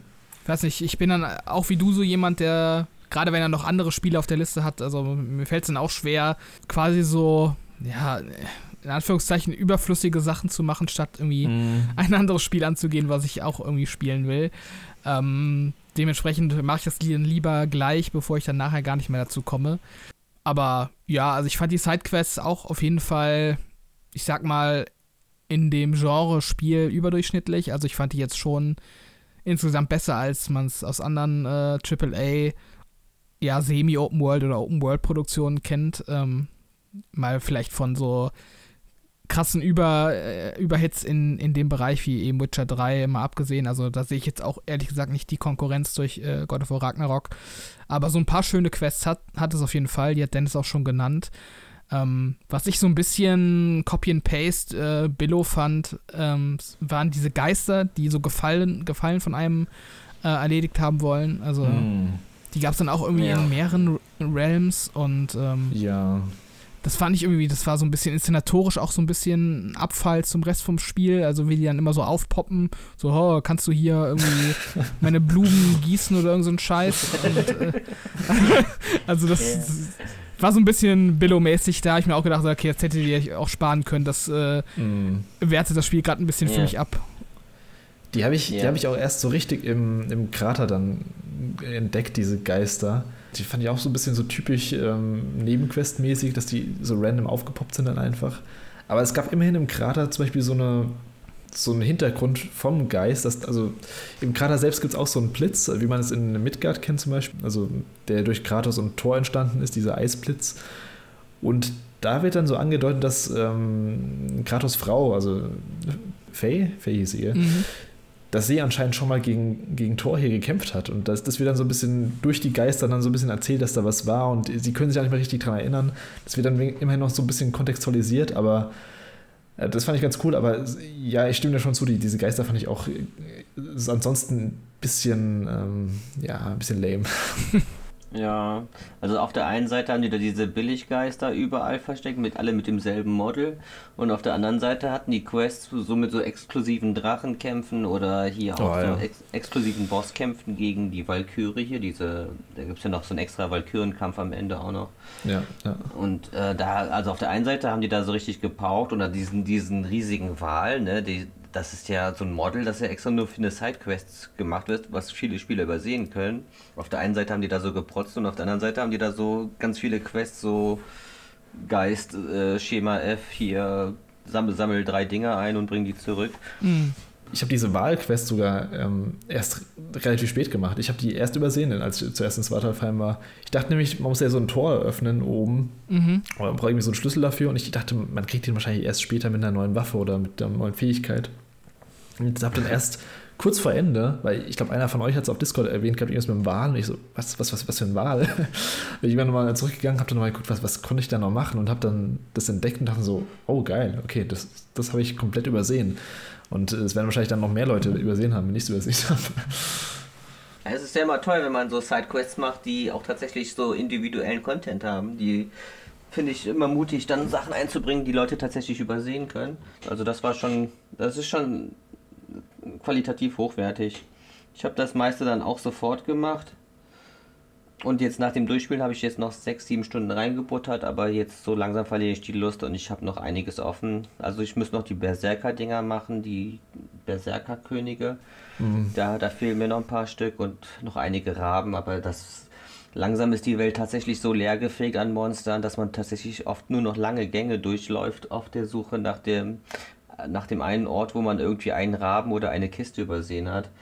Also 100%, 100 abschließen werde ich das nicht mehr, vermutlich. Das ist mir jetzt zu, zu mhm. dröge mhm. am Ende hin.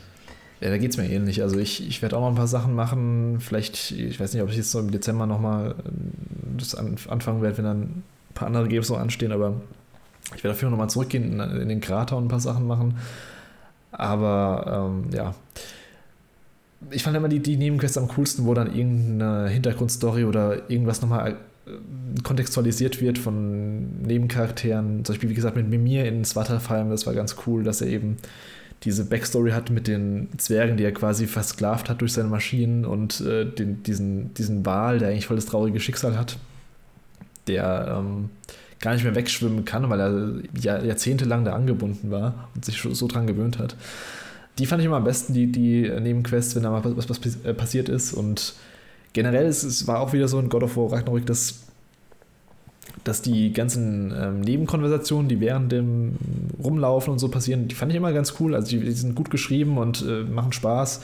Äh, teilweise auch ein bisschen lustig geschrieben. Ich finde God of War Ragnarok oder generell God of War auch 2018 trifft da eine ganz gute Balance zwischen ernst, ähm, emotional und aber auch manchmal auch so kann auch ein bisschen lustig sein, aber es ist nie zu übertrieben ähm, klamaukig, dass es dann irgendwie unlogisch wäre. Also das, das finde ich immer ganz gut. Ja, eine Ausnahme, der, dieses Eichhörnchen, das ging für mich gar nicht. Echt? Ich fand den, ich fand den cool. Nee, das war mir zu viel irgendwie. Ich fand den auch cool.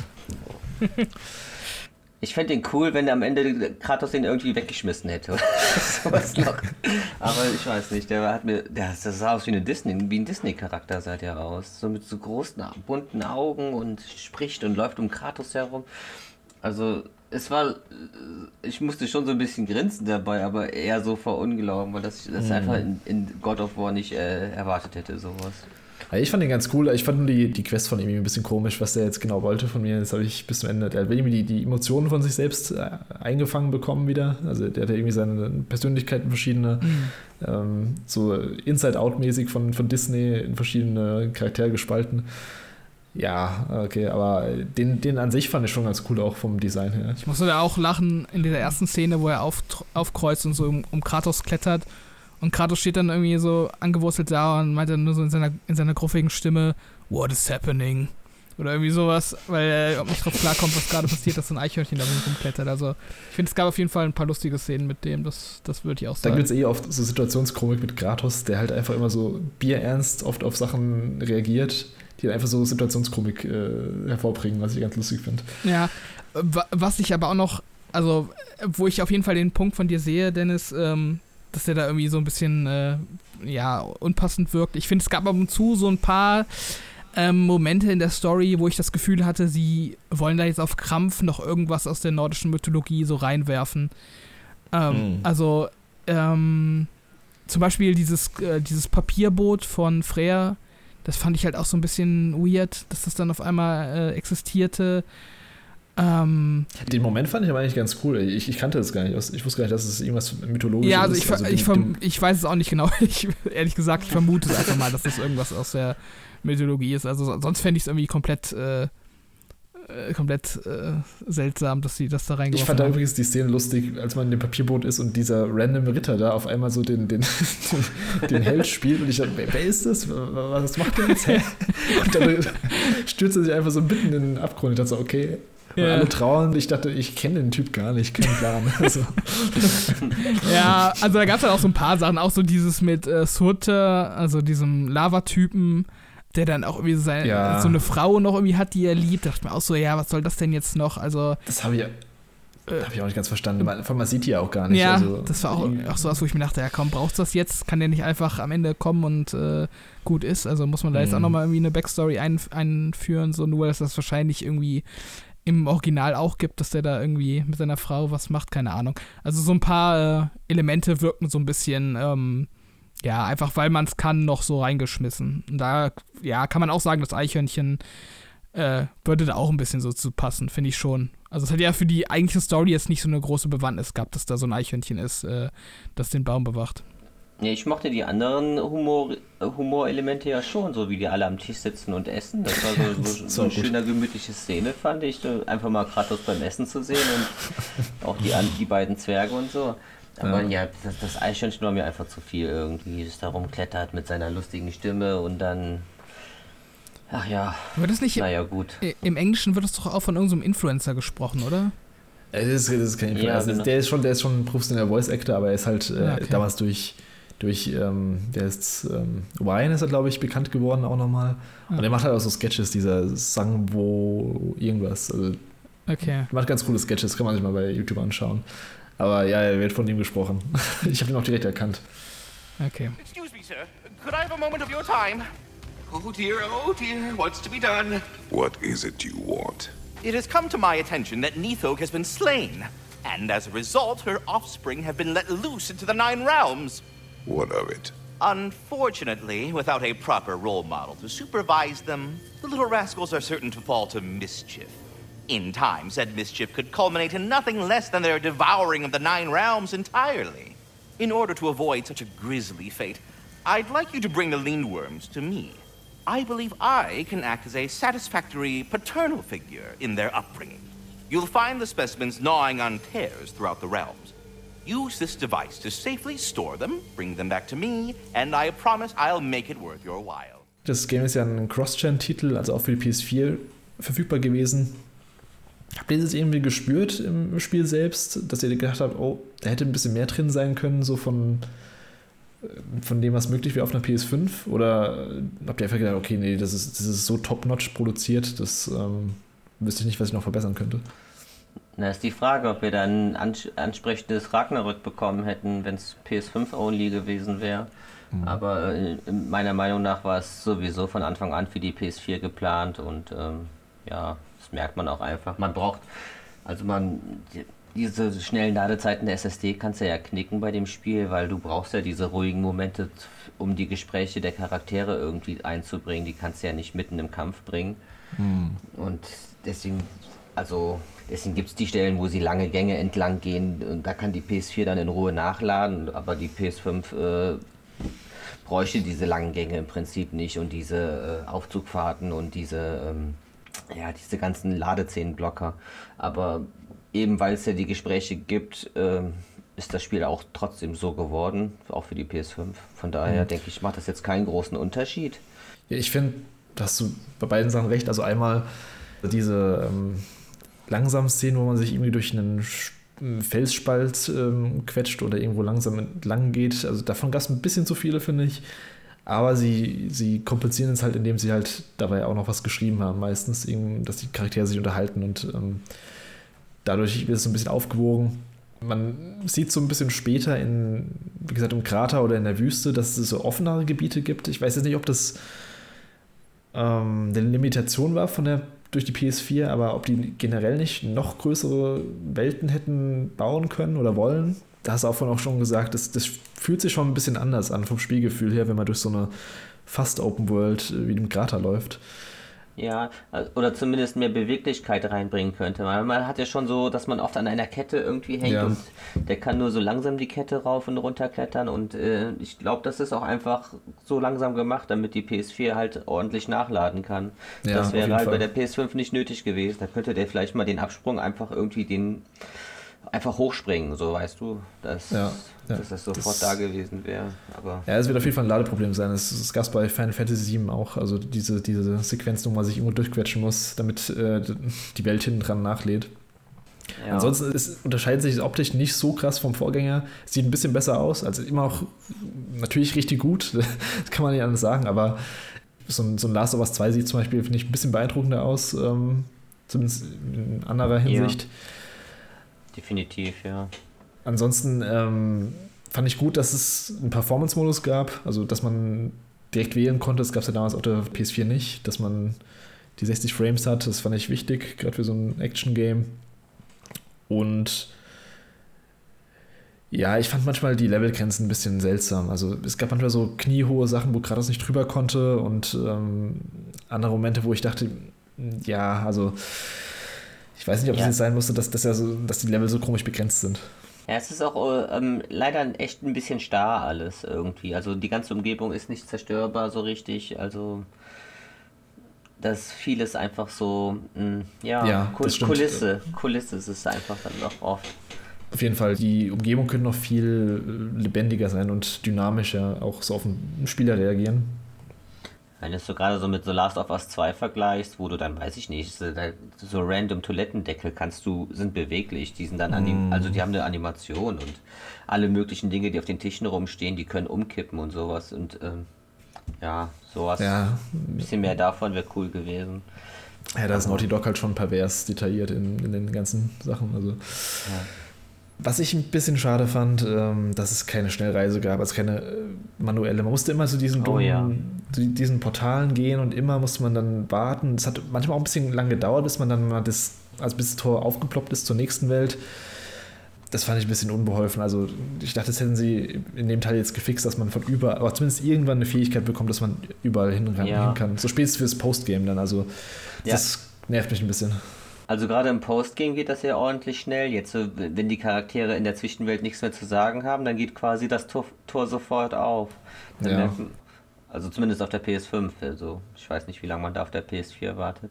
Ich glaube, es ist halt auch so ein bisschen so ein ähm, Zugeständnis dafür, dass halt wir diese One-Shot-Kamera genommen haben, dass sie halt diesen Cut nicht haben wollen und es dann, Ja. dann durch dieses äh, Zwischenrealm mit diesem Baum überbrücken, aber ja, keine Ahnung. Also ich finde find diese One-Shot-Kamera generell finde ich cool. Sie sind auch relativ kreativ damit umgegangen, so mit ähm, Szenen, wenn dann irgendwie die Szenerie gewechselt hat, wenn Kratos zu schlafen geht und dann Atreus wechselt, aber es limitiert sie auch an manchen Stellen, dass sie manche Sachen halt nicht, ich glaube, nicht so inszenieren können, wie sie gerne vielleicht gehabt Ja. hätten. Aber ja, es ist halt so ein zweischneidiges Schwert. Auf der einen Seite ist es richtig cool, weil er so ein bisschen mehr in der Action ist und es gibt im Spiel auch so ein Alleinstellungsmerkmal, so als ähm, roter Faden zum, zum ersten Teil, also im 2018er, dass es halt konsequent durchgezogen wurde jetzt.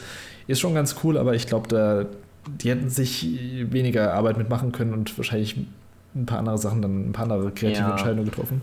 Also ich, ich finde auch, die hat für mich ihren Sinn verloren in dem Moment, wo, wo sie dann auch andere Charaktere folgt. Es ist ja nicht nur Atreus oder der, also ich meine, es ist auch einmal der Cut, wo er dann in, in, in Asgard ist und dann wird auf so ein Buch geschaut und dann gibt es ja doch mehr oder weniger so eine Überblende zu, ähm, zu Kratos. Und dann gibt es auch einmal diese merkwürdige Stelle, wo sie dann auch Sindri folgt, wo er diesen, wo er den Ring holt halt, diesen, diesen Dro Dropnir-Ring. Und dann dachte ich mir auch, warum warum braucht es eine One-Shot-Kamera, wenn sie jetzt einfach beliebig irgendwelche Charaktere folgt? Da kann man ja auch ruhig mal die Szene schneiden dann. Also ja, wie gesagt, sie, sie wollten halt kreativ dann damit umgehen, was halt dann, was man halt auch merkt, aber äh, sie hätten sich halt echt leichter gemacht. Und ich glaube, teilweise wären die Szenen auch ganz anders aufgebaut gewesen, hätte man dann eine normale Kamera gehabt. Ja. Ähm, abschließend, ich glaube, jetzt haben wir fast alles eigentlich besprochen. Abschließend habe ich auch so an euch eine Frage zu den Rätseln im Spiel. Also da hat man ja oft jetzt gehört, wegen, ähm, dass die NPC-Companions zu viel quatschen und zu schnell die ähm, Rätsel verraten. Hat ihr, also war das für euch ein Problem? Ähm, bei mir nicht. Es hat mir ein Rätsel im Hauptspiel verraten. bevor ich selber drauf gekommen bin, aber bei den Sidequests waren die eigentlich doch recht still, fand ich. Ich meine jetzt, ich weiß nicht, ob das vielleicht auch irgendwie nachgepatcht worden ist, weil am Anfang doch recht viele Patches kamen. Ob das dann mit einem Patch dann weniger geworden ist oder so. Aber ähm, eigentlich fand ich das nicht schlimm. Also bei einer, bei einer Hauptquest war das okay. Das hat auch irgendwie in die Situation gepasst, dass dann Tür und Atreus so gequatscht haben, aber mhm. ich fand das jetzt nicht so schlimm eigentlich. Also. So, mich hat es schon gestört, muss ich sagen. Also, ich fand jetzt die Rätsel ähm, insgesamt auch eine Ecke besser als noch im 18er Teil. Also gerade in Alfheim, da erinnere ich mich noch dran, dass mich diese ähm, Rätsel um diese, ja, was waren das, so Geschwüre irgendwie, die man mit der Axt durchtrennen musste. Ähm, ja, genau. Die haben mich echt genervt im 18er. Also da hätte ich mir gerne mehr Hilfestellung gewünscht. Und jetzt im Ragnarok war es mir tendenziell ein bisschen äh, zu viel tatsächlich. Also nicht bei jedem Rätsel und äh, es war auch nicht immer unpassende Hilfe, aber ab und zu dachte ich mir schon so, ja gut, ihr, baut jetzt hier ein Rätsel ein und wollt, dass ich das löse und dann verratet ihr mir die Lösung nach 10 Sekunden, dann äh, könnt ihr euch das Rätsel aussparen. Also dann, dann wirkt es halt nur noch wie, weiß ich nicht, wie äh, ja, aufgesetzt und, und halt krampfhaft irgendwie Abwechslung im Gameplay und nicht mehr wie was, was irgendwie äh, mit Sinn eingebaut wurde. Also ja, ich hätte mir da schon eine Spur weniger Hilfestellung vom Spiel mhm. gewünscht. Also mich hat es auch gar nicht gestört eigentlich. Es, gab, glaube ich, auch eine Stelle, wo ich dachte, hm, okay, hätten sie noch ein bisschen warten können mit irgendeinem Kommentar, aber an sich hat, war es auch für mich kein Problem. Ich fand die Rätsel aber generell auch nicht so komplex, dass die irgendwie, ähm, dass man da generell lang gehangen wäre. Also das war alles schon noch im Rahmen bei mir. Also das war in Plague Tale im letzten ein bisschen krasser da, wo quasi Schritt für Schritt irgendwie so ein Rätsel erklärt wird. Ja, also es war okay. Ich fand die Rätsel auch in Ordnung. Ich fand diese Rätsel mit diesen Pfeilen, wo man dann diese Verbindungs Verbindung mit den, ja, mit, quasi mit den, ja, die Energiebarrieren von den Pfeilen müssen quasi verbunden werden, um dann so eine Linie zu bilden. Das fand ich ein bisschen, bisschen komisch, hakelig, weil es von der Perspektive alles nicht so ganz gestimmt hat oder ganz passend war, aber ansonsten fand ich die auch ganz cool. Und ich fand auch so die optionalen Sachen, wo man irgendwelche Truhen öffnen kann, waren ein bisschen besser als im ersten Teil. Da waren es hauptsächlich immer diese, finde diese drei Symbole und in einer bestimmten Zeit und wirf sie ab. Ja, aber war schon okay. Also ich, ich bräuchte aber jetzt auch nicht die krassen Rätsel in God of War.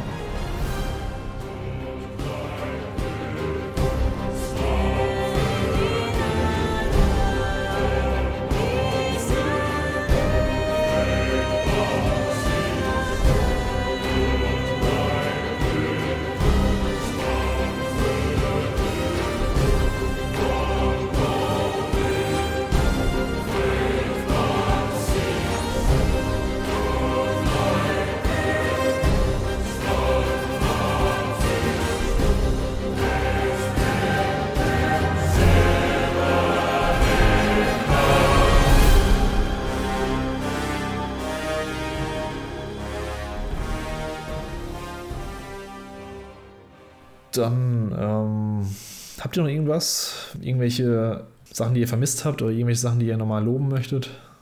Ja, ich möchte nochmal klarstellen, dass ich das Spiel sehr mag und auch äh, gut finde. Auch trotz der ganzen negativen Sachen, die ich jetzt hier so zwischendurch mal erwähnt habe. es ist auf jeden Fall ein gutes Spiel und ich empfehle mhm. es jedem, der gute Actionspiele mag und gute Stories mag. Ja, sehe ich genauso. Also, das Spiel hat mir auf jeden Fall gut gefallen. Ähm, also es hat so seine Kritikpunkte und ähm, ja, mich wundert es auch ein bisschen, dass wir da eigentlich äh, überwiegend der gleichen Meinung sind. Also es scheint dann auch relativ viel Substanz zu haben, was wir jetzt kritisiert haben. Aber ja, insgesamt ähm, ist das Spiel schon äh, echt ein, ein, ja, ein Top-Spiel. So, da kann man nichts sagen. Das ist schon in vielerlei Dingen ähm, absolutes Top-Niveau.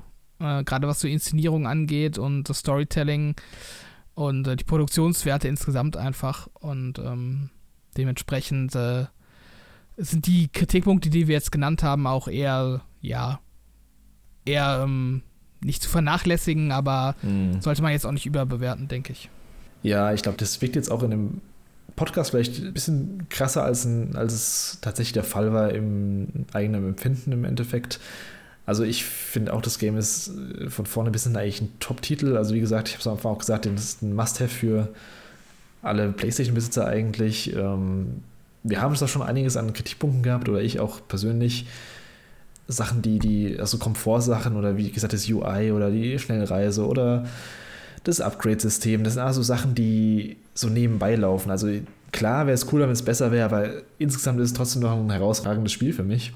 Das finde ich auch dem Vorgänger nichts nachsteht, was ein bisschen der Nachteil ist, dass der Vorgänger so viel neu gemacht hat und das krasse neue Ding war, diese krasse Soft-Reboot, der die Reihe quasi gerettet hat, dass jetzt Ragnarok jetzt nicht mehr so den krassen Baueffekt hat in der Hinsicht. Aber es ist trotzdem meiner Meinung nach eigentlich das bessere Spiel. Ähm, zumindest gameplay-technisch. Die Story ist ein bisschen fokussierter im ersten Teil. Das ist halt Geschmackssache, was man lieber mag. Ob man diese, ja, diese intime Vater-Sohn-Story, die, die sich darum dreht, die Asche der Mutter auf den Berg zu bringen, oder dieses, dieser götterumspannende Krieg. Das ist halt Geschmackssache im Endeffekt. Aber wie gesagt, ist auf jeden Fall ein Top-Titel, den, glaube ich, wir alle empfehlen würden trotz aller Kritikpunkte, die jetzt wahrscheinlich auch deswegen so krass zum Tragen kommen, weil das Spiel halt hauptsächlich in der, in der öffentlichen Wahrnehmung gelobt wird. Also hat einen 94er Schnitt auf äh, Metacritic oder OpenCritic. Da achten wir wahrscheinlich dann auch ein bisschen mehr auf die äh, Kritikpunkte mal. Ähm, was ich noch erwähnen wollte, so als Randnotiz, ich fand die Musik richtig gut in dem Spiel, fand ich nochmal besser als im ersten Teil. Die Zwerge haben ein richtig cooles Theme bekommen, werde ich wahrscheinlich auch nochmal eingespielt haben hier im Podcast irgendwann. Ansonsten ja, hätte ich noch eine abschließende Frage an euch. Würdet ihr euch wünschen, dass der nächste Teil so im selben Stil nochmal gemacht wird? Würdet ihr euch wünschen, dass er mal zurückgeht zu den, zu den Wurzeln von God of War, also eher in dieses feste Kamera und ein bisschen mehr, ja, ich würde sagen, Arcade-Action geht von den alten Teilen oder soll mal was komplett Neues passieren? Habt ihr da irgendwelche Wünsche oder lasst es einfach auf euch zukommen? Also ich wünsche mir schon, dass da nochmal was Neues probiert wird. Entweder man mhm. geht nochmal zurück zu den Wurzeln. Ego-Perspektive. Wie bitte? Ego-Perspektive. das gab es schon in God of War 3 am Ende. Da gab es die Ego-Perspektive für ja, den letzten Kampf. nee, also ich weiß nicht. Also ich, mich würde interessieren, wie so ein Hack and Slash Beat'em Up äh, heutzutage aussehen würde. Das letzte ist von 2000 äh, von, von der PS3 da liegt jetzt eine ganze Generation dazwischen. Mhm.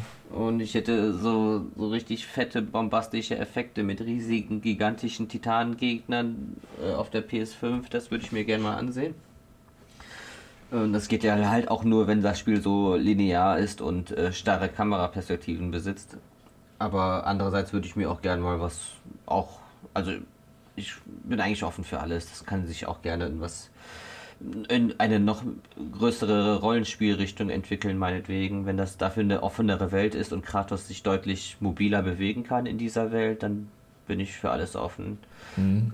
Also, aber jetzt exakt dasselbe nochmal, das, das möchte ich nicht eigentlich, tatsächlich mhm. nicht. Robert, du?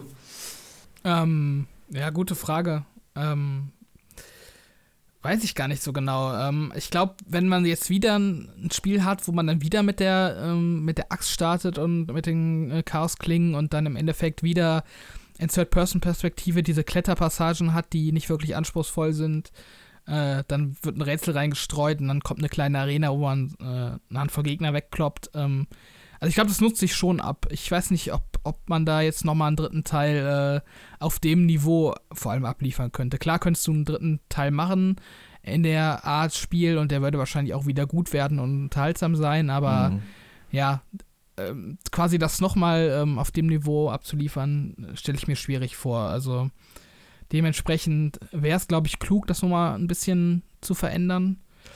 Wie genau, weiß ich gar nicht. Also ich glaube, diese Oldschool Hack'n'Slay-Geschichten, wie sie jetzt auf der PS2, PS3 waren, ich weiß nicht, ob das heutzutage nicht ein bisschen, bisschen altbacken ist oder äh, hm. zu speziell vielleicht. Ich meine, klar, es gibt noch so Sachen wie Bayonetta und äh, Devil May Cry 5 war auch sehr gut. Ähm, aber das ist schon, das hat schon nicht so diesen Massenappeal, den jetzt so die Gameplay-Formel von, von den beiden neuen God of Wars äh, hatte. Also, das ist ja so dieses typische Sony-Konzept mit diesem bisschen Klettern, bisschen Kämpfen, bisschen Rätseln und ähm, ja.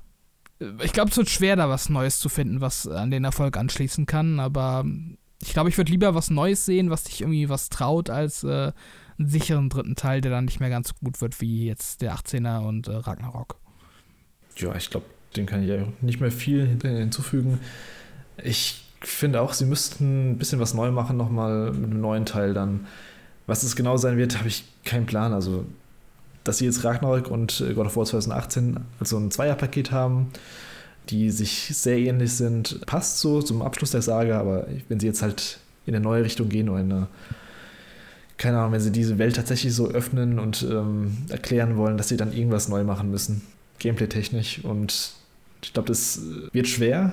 Ich glaube, es wird auch eine Zeit dauern, bis wir wieder den nächsten Teil sehen. Aber ich glaube, da wird es auf jeden Fall, also ich bin mir sehr sicher, dass da weitergehen wird, wenn man sich die Verkaufszahlen schon wieder anschaut. Ähm, da wird auf jeden Fall noch was kommen. Aber das äh, können wir dann in fünf Jahren oder so besprechen, vielleicht. Hältst du nicht noch Remakes äh, von den alten Teilen für möglich? Remakes? Kann ich mir vorstellen, tatsächlich. Von das God of War 1 und 2 und 3. Also ich, ich wäre schon mal zufrieden, wenn die spielbar auf den aktuellen Konsolen wären, außerhalb von PS Now. Das können sie ja ohnehin mal machen. Aber theoretisch könnte man das ja natürlich auch machen, ja klar. Ich glaube, wenn sie ein Remake machen, dann werden sie ein bisschen anderes Remake machen. Und ich glaube, da würden sie ein bisschen mehr an der Story und den Charakteren ändern. Ich glaube, ich glaub, die würden kein 1 zu 1 Remake machen mit den, also von den alten Teilen. Die würden dann schon die aktuellen Teile so ein bisschen als Referenz nehmen und äh, Kratos wahrscheinlich mehr Tiefe geben. Ja. Deswegen ist ja wahrscheinlich dann eher so ein, ja, so ein Reimagining, glaube ich. Das, das könnten sie vielleicht machen. Ja, Wäre eine Idee. Ja, ich kann mir auch tatsächlich vorstellen, dass das heute nicht mehr angebracht ist mit diesem ähm, rumbumsenden Kratos. Wo ja, auf jeden Fall nicht. Also das kannst du halt echt heutzutage nicht mehr bringen in der aktuellen Landschaft. Ja, und auch wie extrem übertrieben der auch manche äh, Götter umbringt und das ist ja schon tatsächlich absurd. Manch. Also das war ja auch oft in der Kritik dann auch. Mhm. Ich weiß nicht, ob ihr euch daran erinnert, aber für God of War 2 haben die damals irgendwie auf so einer Werbeveranstaltung so eine echte Ziege irgendwie geschlachtet oder so. Das, war ja, auch, das war ja auch mega in der Kritik gewesen. Oje, oje, oje. also, also sowas, das war auch eine andere Zeit damals. Jetzt das ja, es war ja schon absurd irgendwann, dass, dass er dann von Helios den Kopf abtrennt und als Taschenlampe benutzt äh, und so. Also, ja. Ja, das Augenausdrücken von Poseidon und sowas, das, das war alles schon sehr grenzwertig dann damals auch schon. Ja, aber diese Szene ganz am Ende von God of War 3, wo man dann Zeus kaputt schlägt und das Spiel äh, sagt einem nicht, wann es zu Ende ist. Und ich habe da gestern draufgeschlagen, die ganze Weile draufgeschlagen. und eigentlich musst du nur, musst du gar nichts mehr machen, aber du schlägst halt Zeus die ganze Zeit ins Gesicht, ins Gesicht. Und ich dachte, irgendwann muss es doch vorbei sein. Ich schlag dir nur so 10 Minuten lang in die Fresse und es passiert einfach nichts. Und äh, wenn man einfach den Controller loslässt, dann ja, dann geht es dann weiter. Aber es war schon, war schon ziemlich brutal. Ähm, auf so eine fast schon comichaft-artige Art und Weise. Ja. Also sie müssen irgendwas ausdenken auf jeden Fall. Und ich glaube, Cory Barlog hat einen ganz guten Plan zumindest. Ähm, wirkt so, dass er da irgendwas in petto hat. Die arbeiten ja auch parallel noch an, an seinem Projekt. Ob das jetzt God of War ist oder was komplett Neues, weiß ich nicht. Ähm, ich finde was ganz Neues ganz cool mal von Sony Santa Monica. Das ist ja das eigentlich das God of War Studio seit, ähm, ja, seit God of War 1. Ich weiß gar nicht, ob die noch irgendwas anderes gemacht haben, außer mal ab und zu geholfen bei kleineren Indie-Sachen. Mhm. Ja, wäre wär vielleicht auch mal die Idee, dass die F mal was anderes machen. Oder zumindest irgendwie eine Pause machen für God of War. Ich glaube, das braucht es jetzt erstmal und dann ja mit irgendeinem neuen Konzept wieder auftauchen. Bin gespannt, so oder so, ja. Ja, ich auch. Ich glaube, damit sind wir jetzt wirklich durch. Zweieinhalb Stunden, sagt die Uhr. Oder habt ihr noch irgendwas, was ihr anmerken wolltet? Nee, ich bin zufrieden. Okay. Ich auch, ja. Ja, perfekt. Gut, dann nochmal vielen Dank, Dennis, dass du wieder dabei warst für diesen ja, langen gerne. Cast. Konnte ich mir nicht mal von der Seele reden hier alles. Aber dann würde ich sagen, ja, vielen Dank an alle, die bisher zugehört haben. Lasst uns gerne wissen, wie ihr God of War Ragnarok fandet und ja, folgt uns gerne auf Twitter at PowerOncast und unseren ganzen Social Media Seiten. Alle Links dazu gibt es in den Show Notes und äh, folgt uns natürlich auf Spotify und YouTube. Das wäre ganz wichtig. Und dann würde ich sagen, wir sehen uns und wir hören uns beim nächsten Mal. Ciao, ciao. Tschüss. Ciao.